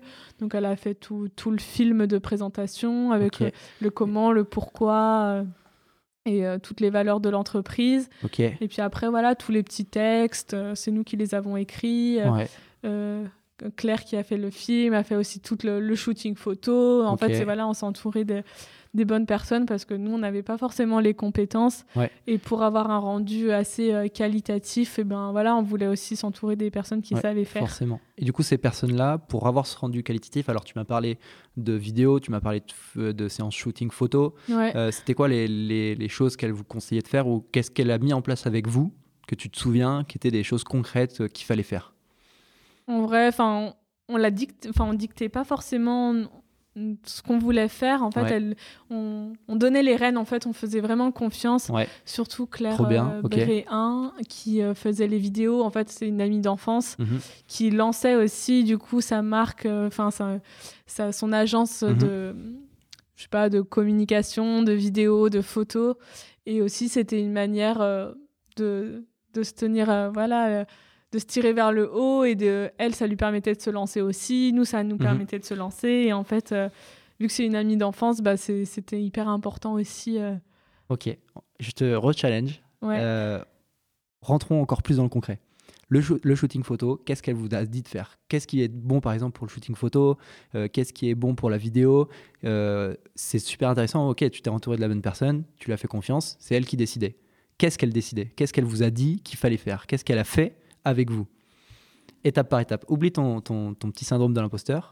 peut-être que tout ce que tu as fait, tu as l'impression que bah ouais, c'est elle qui l'a dit et que ça c'est peut-être pas grand-chose. Hmm. Mais la personne qui nous écoute, qui a envie de, de se lancer dans une campagne Ulule de précommande, c'est quoi les étapes pour faire son shooting photo? C'est quoi l'étape pour faire sa vidéo de présentation? C'était quoi ces étapes que toi, tu as fait grâce à ces personnes? Bah, moi j'ai beaucoup écrit euh, bah, forcément le texte Ouais, et euh, ça ça m'a pris beaucoup de temps parce qu'en fait il faut rester assez succinct ouais, et choisir les, les bons mots qui impactent. Ouais. Et ça, ça peut prendre du temps parce que, voilà, en fait, c'est recentrer et rester focus sur euh, le message qu'on a envie de transmettre. Et ça, c'est pour moi hyper important parce que vu que c'est de la vidéo de, de présentation, il faut que les, les personnes en une minute, une minute trente comprennent clairement le message Ouais. et, euh, et l'objectif de, de l'entreprise Ouais. et euh, les valeurs. Et ça, c'était, ça m'a pris beaucoup de temps de d'écrire le texte pour euh, voilà de, de l'apprendre et après de, de tourner la vidéo. Mais euh, ça, c'est quelque chose ouais, qui m'a pris énormément de temps. Ok, Euh, et puis après, euh, en fait, on lui avait donné les rênes, mais mais voilà, je gardais toujours mon Ouais. œil sur est-ce que ce qu'elle fait, est-ce qu'elle propose, est-ce que c'est cohérent, est-ce que est-ce que c'est bien en accord avec les valeurs de l'entreprise. Donc en fait, on lui donnait les rênes, mais on est avec ma maman. euh, surveiller. euh, voilà, on, on validait, on était quand même derrière parce que c'était important d'avoir euh, des photos qualitatives, euh, voilà, dans un environnement qui nous correspond aussi. Voilà, c'était au bord du lac d'Annecy, mhm. parce que voilà, Verde, ça a été créé à Annecy, c'était important pour nous d'avoir d'avoir ce, ce côté-là et cette empreinte-là, en tout cas. Ok, c'était vous les. euh, euh, J'imagine que les accessoires, fallait les porter. Ouais. C'était vous les, les mannequins euh, sur les photos. Euh, alors, c'était pas forcément moi. Ok, C'est, il y a, y a- c'était que, des personnes qu'on connaît. hein. Il y, a, il y a mon copain, il y a mon petit frère, euh, il y a mon papa. Enfin voilà, c'est, il y a des, il y a des amis très proches. Mais euh, voilà, voilà, on a recruté, on a fait naître des, des naissances de mannequins chez nos proches, en tout cas. Est-ce que justement cette personne qui faisait les photos, elle avait des tips à vous donner pour la manière dont fallait poser, dans la manière où fallait vendre les produits en les portant? Pas forcément. Je pense que les tips, enfin c'est, je pense que c'est assez inné chez les artistes en tout cas de voir euh, quelle pose faut faut faire. Nous on voulait juste quelque chose de d'hyper naturel et pas forcément des poses euh, mannequin mannequin. En fait c'était voilà fallait que ça parle au plus grand nombre, que ce soit. C'était dans des situations normales. En Ouais, gros, limite, vous exactement. étiez en balade, vous marchiez, elle Ouais. vous accompagnait en prenant photo dans une discussion classique. quoi. Ouais, exactement, c'était ça. Ouais. C'était ça, et c'est pour ça qu'on a voulu prendre des gens qui, enfin, pas forcément des mannequins, et c'est ce qui faisait, euh, ouais, la, la, la beauté en tout cas du, du shooting. Ok. Euh, tout ça par rapport à la, la campagne Ulule. Donc, vous avez fait la vidéo, tu as fait les textes, tu as, fait les, euh, t'as fait les photos. Il y avait ça. quoi d'autre à, à remplir sur la, la page Ulule pour que ce soit une, une campagne réussie? Après, il y avait- il y avait pas mal de tips quand on fait une campagne Ulule. Ok, je t'écoute. Euh, je me souviens pas tout, mais c'est une, une copine qui, qui en avait fait pour, euh, pour euh, une marque de ski en, en bois. Mhm. Et du coup, je l'avais contactée et elle m'avait donné pas mal de tips. Et en fait, je crois, dans mes souvenirs, il faut créer le lien et euh, un peu en amont. Et en fait, on envoie à nos proches pour qu'ils puissent en fait euh, déjà avoir des précommandes. Et après, on envoie le lien du coup sur les réseaux et on communique. Et en fait, les gens peuvent voir qu'il y a déjà eu des précommandes et ça les pousse du coup. à- Ça les rassure. Ouais, ça les rassure, ça les pousse plus à l'achat. Donc ça, c'est un petit tips qu'elle m'avait donné. Elle m'avait dit aussi d'énormément communiquer au début, parce qu'en fait, nous, on avait fait pour euh, un mois, une durée d'un mois. Donc au début, tu as énormément de commandes, après, tu as un creux énorme. Ouais. Et euh, les derniers jours, il faut relancer à, aussi à fond euh, les, les proches, etc. Parce que du coup, ça remonte bien. Ok. Et donc, euh, pas s'inquiéter si on n'atteint pas l'objectif au milieu, parce qu'en fait, on, voilà, ça va remonter à la fin, etc. Ouais. Donc, donc voilà, ouais. Non, c'est- c'était une chouette aventure parce que du Ouais. coup, on essaye de, de, de, contacter tout le monde, de, de, parler du projet. Et puis c'est vraiment le lancement. Donc, mm. Justement, pour arriver à, à ça, donc c'est trop cool. Les deux tips que tu m'as donnés, c'est exactement ça que je cherchais. C'est les questions que j'essayais de te poser, euh, des trucs actionnables. Là, tu m'as appris deux trucs. Euh, excellent. surcommuniquer au début de la, campagne. C'est normal qu'il y ait un trou et surcommuniquer à cinq jours de la fin ou, une semaine pour essayer de, finaliser la campagne. Le, fait d'avoir déjà des proches qui commandent euh, avant le lancement de la, truc, bah, ça, de la campagne, ça rassure les gens, donc ils sont plus à même d'acheter. donc c'est assez inconscient et c'est du marketing en fait. ça. exactement. Donc c'est génial. Euh, est-ce que toi, du coup, à titre perso, tu allais contacter des personnes personnellement? Est-ce que tu contactais, bah, justement, tu m'as parlé de radio à ce moment-là, donc j'imagine que c'était aussi euh, cette période-là, ou peut-être pas pendant la campagne, mais après, pour justement communiquer là-dessus. Euh, c'était quoi les premières phases? Les proches, les amis, et ensuite les personnes que tu connaissais pas? Ben, Très honnêtement, en fait, il me semble que toutes les toutes les personnes qui ont précommandé, c'était nos proches. Et c'est à, travers, à travers les réseaux. Et c'est pour ça que c'était d'autant plus chouette que euh, cette année, on a réussi à toucher des personnes autres que nos proches pour, euh, pour Noël. Et euh, je pense que c'est ça dont je suis le plus fière, en tout cas, c'est qu'en fait, on a réussi en un an à, à toucher d'autres personnes. Et c'est que bah, je dois pas trop trop mal quand j'y suis en tout cas parce que je suis pas très régulière mais quand j'y suis sur les réseaux euh, que j'arrive à, toucher du monde et c'est ça c'est ça qui me rend fière en tout cas c'est que voilà je me sens je me sentais pas forcément capable de gérer toute la com et j'ai mhm. réussi je réussi à le faire donc euh. ok comment tu as réussi justement à passer de la première campagne Ulule à c'est que des proches ou des amis à aujourd'hui, ta, récente campagne Ulule ou tes, tes, récentes commandes sur le site, c'est des personnes que tu ne connais pas. C'était quoi les, les, les steps que tu as réussi à mettre en place? Bah, très bonne question. Je ne sais pas comment c'est venu, très honnêtement. Parce qu'en fait, euh, vu qu'on n'avait pas de, de gamme été l'été dernier, bah, en fait, euh, je pense que de, de, mars à septembre, octobre, en fait, je me suis pas du tout occupée des réseaux sociaux. C'était complètement mort.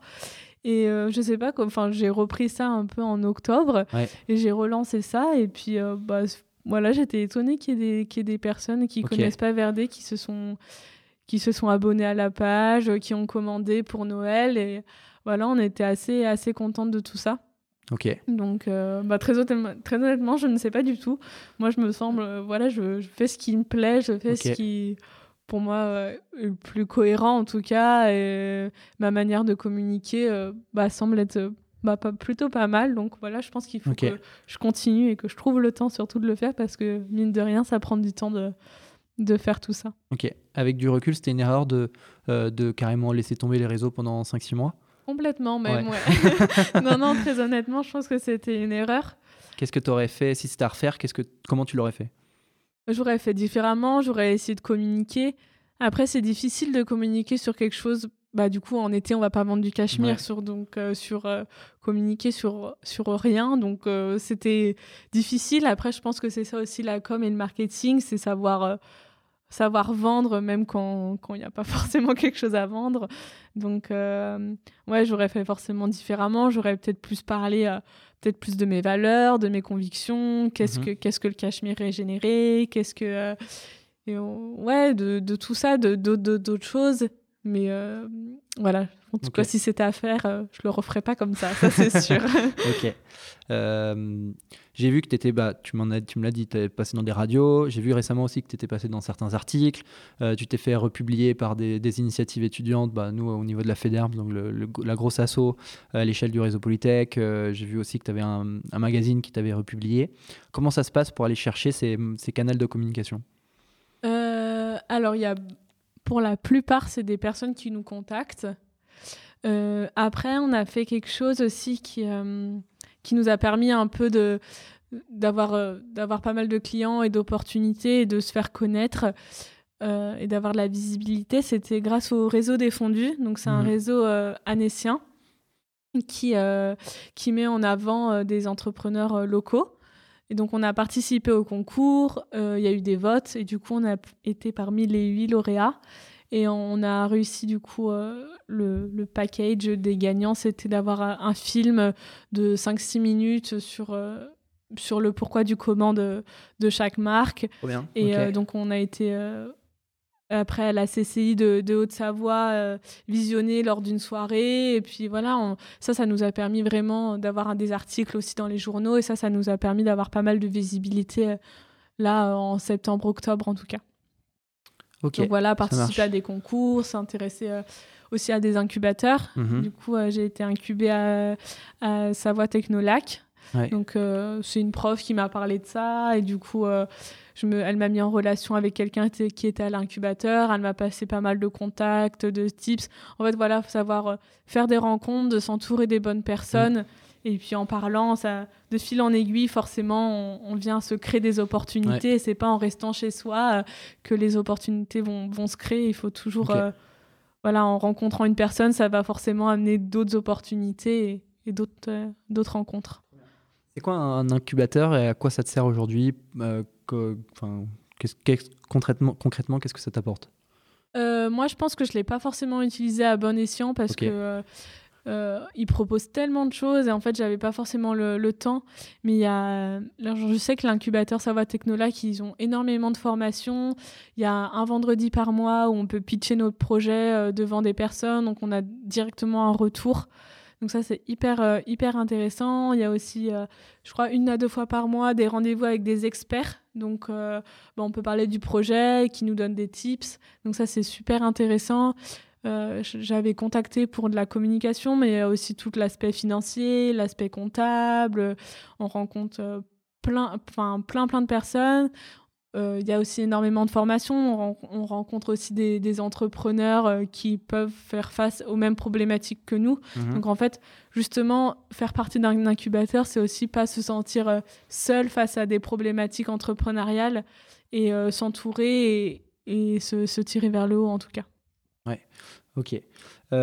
comment toi, tu as réussi à créer Est-ce que, est que déjà c'est ce que, ce que tu as fait tu as créé un groupe, par exemple, autour de toi, d'autres entrepreneurs ou d'autres personnes inspirantes avec qui tu échanges régulièrement euh, Et si oui, bah, comment tu as créé ce groupe-là? Euh, non, pas non, forcément. Pas forcément. Non, non. non, non, bah, du coup, euh, ce côté entrepreneur, bah, je le crée de, en vrai, depuis qu'on s'est un peu rencontrés il y a, il y a deux, trois mois. Euh, on essaye voilà, de, rencontrer des entrepreneurs mhm. dans la région lyonnais. Donc voilà, s'il y en a parmi vous euh, qui nous écoutez, surtout euh, faites-nous signe, parce que je pense qu'on est hyper, hyper intéressés. de créer des rencontres. Mais c'est vrai qu'avant, des, des, personnes de mon âge qui entreprennent, j'étais plus concentrée en tout cas sur mes études euh, et sur le sport. Et du coup, euh, c'est vrai que je me suis pas forcément entourée de, ces personnes-là. Et je mhm. suis en train de découvrir un, nouveau milieu, un autre milieu. Et ça me plaît énormément. Donc voilà, je suis apte à faire des rencontres en tout cas. Trop cool. Euh, j'ai envie d'aborder un petit peu les erreurs que tu as pu faire. Et là, je te parle de manière très générale parce que je vais te laisser, je vais aller prendre un petit café. Je te laisse parler toute seule. Ça, ça va être un petit challenge pour toi. je te laisse parler bon, peut-être 3-4 minutes toute seule. Et je veux que tu, tu parles aux auditeurs, que tu leur expliques euh, les erreurs que tu as faites dans ta vie. Une, une grosse erreur dans ta vie sportive de haut niveau, une erreur dans ta vie entrepreneuriale. Et ces deux erreurs, euh, qu'est-ce que ça t'a apporté et qu'est-ce que tu en retires euh, Comment tu aurais pu éviter et comment tu les aurais faites autrement Parce que de ce que je vois, ce qui est ultra enrichissant, c'est de comprendre les erreurs des personnes en face de toi pour justement éviter de les refaire. Mm. Donc, quelles sont les, les erreurs que toi, tu as pu faire Une ou deux erreurs que toi, tu as pu faire qu'il faut éviter de faire ça te Bien va? sûr. Je Reviens vite. Ne me, laisse pas trop, me laisse pas trop longtemps. T'inquiète, j'ai été gentil, je t'ai mis une, une, trame directe, une trame de, de, de réponse parce que euh, dans l'épisode 5 avec Cédric, je lui ai dit, euh, je, te laisse 5 minutes, je te dis pas sur quoi tu parles, tu te démerdes et tu te débrouilles pour parler sur un sujet pendant 3-4 minutes. Donc là, j'ai été gentil, je t'ai mis une, question, à toi d'y répondre et, euh, et, je réécouterai l'épisode après parce que c'est des questions qui m'intéressent aussi. Ok, ça marche. à, tout, à l'heure. à tout de suite.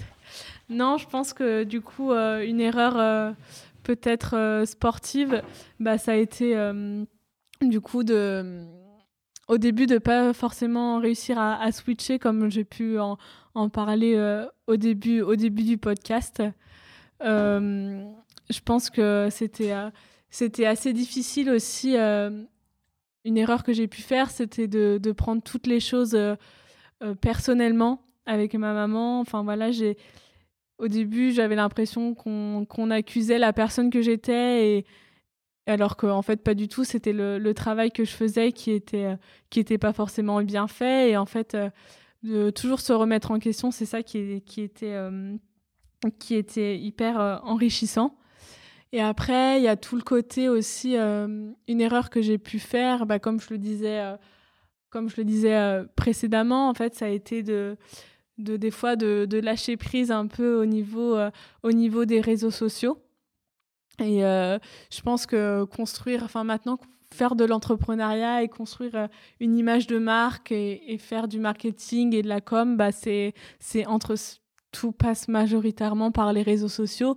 Et c'est vrai que de de lâcher de lâcher les réseaux, de pas communiquer sur euh, sur nos valeurs, sur sur ce qu'on a envie de faire, sur nos objectifs, bah c'est à tort parce que je pense qu'on perd de la visibilité et je pense que c'est ce qui est le plus dur en tout cas euh, à l'instant T de ouais de, de de gérer de gérer tout ça de gérer gérer les réseaux sociaux. Et ça je pense que j'ai pas pas su euh, correctement le faire. Après euh, peut-être pour revenir au sport je pense une erreur que j'ai que j'ai faite aussi c'était après ça me correspondait pas forcément mais c'était peut-être avoir ce côté compétitif j'étais trop peut-être dans le partage, dans, le plaisir et pas réussir à sortir de ma, de ma zone de confort. En tout cas, ça a été, euh, ça a été euh, je pense, un tort parce que je pense que j'aurais pu euh, réussir à, à, performer, à me challenger davantage si j'étais quelqu'un qui, qui, prenait, qui prenait des risques et qui avait envie d'aller d'aller au-delà de mes limites. Donc, euh, donc voilà, j'ai pas mal appris de, toutes ces erreurs. Je pense que j'ai réussi et j'essaye continuellement de, switcher, de me remettre en question, de me réinventer. Et euh, je pense que c'est ça qui, est le plus, pertinent euh, à, l'instant T, en tout cas. Après, je pense que il faut bien se mettre en tête et se dire que tout le monde fait des erreurs, tout le monde enfin voilà que l'entrepreneuriat que le sport de haut niveau que que le parcours professionnel euh, bah c'est pas forcément euh, tout beau tout rose. Il y a forcément des hauts des bas. Il faut savoir euh, je pense en parler. Il faut savoir aussi se remettre en question se réinventer. Et, et c'est ça qui est primordial d'apprendre de ses erreurs. Donc voilà moi j'en ai cité j'en ai cité deux. Dans le sport de haut niveau ça a été surtout voilà ce, cette notion de non prise de risque, de voilà le fait de pas sortir de sa zone de confort et dans le et dans l'entrepreneuriat et, le, parcours professionnel, ça a été plutôt de, de prendre les choses personnellement et, euh, et de pas faire en sorte d'être stoïcienne en tout cas et de, de me laisser envahir par certaines émotions. Donc c'est des choses que j'essaye de, de traiter et de, de passer outre en tout cas même si c'est pas facile tous les jours mais voilà je pense que l'entrepreneuriat en tout cas euh, c'est aussi d'apprendre de ses erreurs de, de réussir à switcher à se réinventer à, à se remettre en question.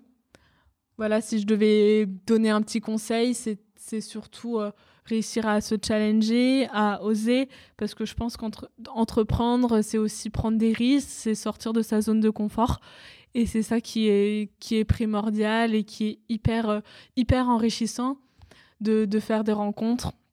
Donc voilà, comme je disais tout à l'heure, si vous êtes sur Lyon, en tout cas, bah avec David, on sera hyper heureux de vous rencontrer et de, de, de faire des rencontres, de réussir, de réussir euh, à, voilà, à, créer un, un, petit pôle d'entrepreneurs, de, d'étudiants entrepreneurs, de, pour pas se sentir seul parce que voilà lui ce qu'il fait avec son podcast c'est aussi entreprendre.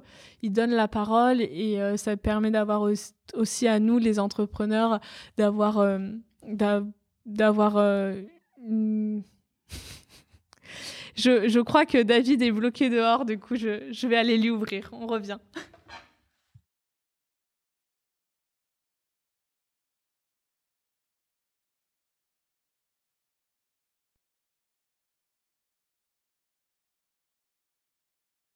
Ouais, quand je suis sorti de la salle, je voulais mettre la. On est dans une, dans- on est dans la bibliothèque de l'INSA Lyon pour tout vous dire, et, euh, et du coup la salle est fermée à clé, et donc quand on ferme la porte, bah, on peut pas rentrer de l'extérieur. J'avais voilà. commencé à mettre une chaise, mais sauf qu'on entendait Fanny à l'autre bout de la bibliothèque. où J'avais dû fermer la porte. Bref, euh, je raconte ma vie. euh. Comment tu t'en es sorti, euh, Fanny? C'était long, j'avais hâte que tu, que tu reviennes. Je pense que j'ai dit plusieurs fois en doublon, enfin plusieurs choses en doublon, mais euh, Ouais, C'était une bonne expérience. ouais, c'est sûr. Ok, trop cool. Euh, c'est la troisième fois que je le fais. J'espère que c'est rigolo euh, pour ceux qui nous écoutent. J'espère que c'était bien pour toi. Mais euh, moi, j'aime bien mettre mes invités un peu dans l'embarras comme ça. Ouais, rigolo. ouais, tu m'as un peu challengé là pour Ouais. le coup. Tu m'as sorti de ma zone de confort. Et justement, je disais ça que les deux Je veux heures. pas savoir. que- Je veux Ok, pas savoir. Bon, ouais, je Je- te laisserai je veux pas savoir. Trop cool. Bah écoute, je pense qu'on a beaucoup parlé. On est vraiment bien là sur l'épisode, donc on va conclure là-dessus. Qu'en penses-tu? Je pense que c'est pas mal. Je n'ai pas vu le temps passer, donc je ne sais pas du tout combien de temps ça fait. On est à Mais- 1h53. Ah oui, ok. Donc on a vraiment bien parlé. Toi- Ok. Toi qui me disais tout à l'heure que 2 heures c'était long, bah, la preuve, je t'ai montré par A plus B que 2 heures c'est pas si long que ça. Ça peut, ça peut aller très très vite. Ouais, c'est passé très très vite. Mais en tout cas, merci, euh, merci à toi de m'avoir J'ai pas invité. fini, hein. Pour conclure, euh, j'ai quelques dernières questions. Ah, ok. Euh, attention, je- mais on, a fini sur la, la partie euh, comment. Euh, je suis vraiment désolé parce qu'il y avait d'autres sujets que je voulais aborder, mais pareil, je pense que deux heures c'est bien et que je préfère creuser plus les sujets que d'aborder des sujets en, en surface. Mais les prochaines fois, attendez-vous à que je parle à des sujets comme bah, comment on apprend à se connaître plus profondément, comment euh, on utilise la visualisation pour euh, le travail mental, ça c'est des choses que je reparlerai. Euh, comment mieux appliquer le, le switch qu'on a commencé un petit peu à, à parler. Mm. J'avais noté ça, comment, comment mieux gérer les études, le sport, les projets entrepreneuriaux à côté, comment gérer l'alternance et le sport. C'est toutes des questions que je voulais te poser, mais que je préfère aborder dans un autre épisode maintenant. Ouais. Donc ceux qui nous écoutent et qui ont écouté jusqu'au bout, bah désolé, suspense, ça sera pour une prochaine fois. Euh, Fanny, aujourd'hui, euh, si tu avais une compétence à développer qui va te permettre de mieux entreprendre par la suite, ça serait laquelle? Une compétence euh, que j'ai ou que j'ai pas justement? Non, que tu n'as pas, que tu dois développer, qui te servira par la suite pour entreprendre. Euh, je pense que c'est sortir de ma zone de confort, justement, et savoir commencer à, à avoir cette fibre beaucoup plus euh, commerciale que je n'ai pas, Ok qu'on qu'on nous apprend pas en école d'ingénieur et que je dois essayer de, de développer, de cultiver en tout cas, Mhm. parce que c'est hyper important. Bah, c'est bien de- d'avoir des ingénieurs qui qui font beaucoup de, de R&D, mais après, euh, voilà, il faut savoir aussi vendre euh, ce qu'on produit et ce Mhm. qu'on ce qu'on a. Et euh, cette fibre, je l'ai pas forcément, c'est pas forcément inné chez moi. Donc, euh, donc voilà la compétence que je pense que j'aimerais développer en tout cas par la suite. trop bien, ça marche. Euh, justement, sur cette compétence-là, est-ce que tu as, ou, ou pas, pas du tout sur d'autres compétences, est-ce que tu as des ressources à conseiller?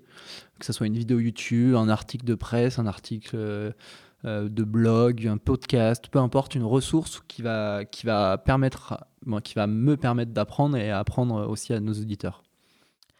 Euh, pas forcément, mais je pense que c'est plus euh, personnel. Je pense qu'il faut juste, euh, par exemple, pour, pour faire du commerce, etc., c'est simplement oser, en fait. Et je pense que c'est ça un peu le, le, le maître mot, et pas se mettre de limites et sortir de sa zone de confort pour oser. Ça marche. Au-delà, sans parler de, de zone de confort ou quoi que ce soit, est-ce que tu as, justement un podcast ou une newsletter à conseiller? Qui t'a qui t'a marqué ou qui t'a dit j'ai appris quelque chose là-dessus que tu retiens aujourd'hui Une Moi, référence Ouais, j'écoute beaucoup de, pod- de podcasts. Euh, c'est celui avec euh, Mathieu Stéphanie, c'est ça? Ouais. Et euh, hyper enrichissant. C'est que des entrepreneurs qui, enfin généralement, ou même des sportifs de haut niveau aussi. ça me fait référence à un plongeur. Mais il y a aussi beaucoup de- d'entrepreneurs avec Caudalie qui Mhm. entreprennent en couple. Enfin, voilà, c'est un podcast hyper enrichissant, des épisodes longs aussi. Donc, euh, Ouais. donc euh, Là, ce que tu as cité. Alors, celui de Caudalie, je l'ai écouté, mais je me souviens plus le, le- le nom des deux entrepreneurs. Par contre, euh, le plongeur, c'est Arnaud Gérald. ouais, exactement, Ouais, c'est ça. L'épisode 292, je crois. Parce que c'est moi qui te l'ai conseillé, je crois. Je sais plus, c'est moi qui te l'ai conseillé. Je sais pas où on l'avait l'ai je l'ai écouté conseillé, aussi. euh, je mais- conseillé à beaucoup de personnes, celui-ci. Et vraiment, voilà, c'est des podcasts vraiment géniaux qui permettent euh, de, de s'inspirer en tout cas et ouais, de s'inspirer des, des entrepreneurs qui ont réussi. Mhm. Donc, euh, à écouter. euh, Trop bien. As-tu un dernier mot pour, pour moi ou pour nos éditeurs?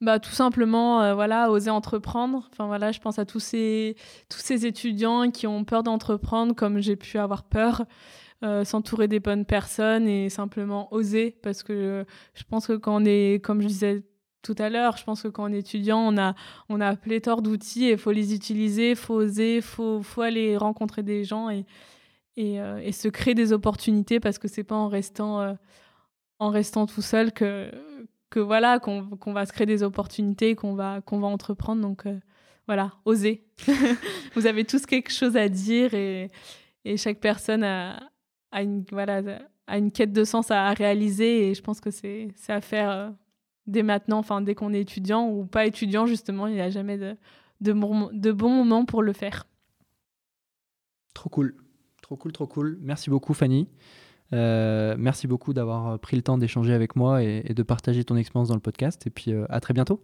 Bah, merci à toi de m'avoir invité et puis à bientôt comme tu dis. Ciao. Cet épisode des Ingépreneurs est fini. Si t'es encore là, c'est que t'as écouté l'épisode jusqu'au bout. Alors, merci, merci et encore merci. J'espère que l'épisode t'a plu. Si c'est le cas, je t'invite à me laisser un avis sur Apple Podcast et à partager l'épisode autour de toi.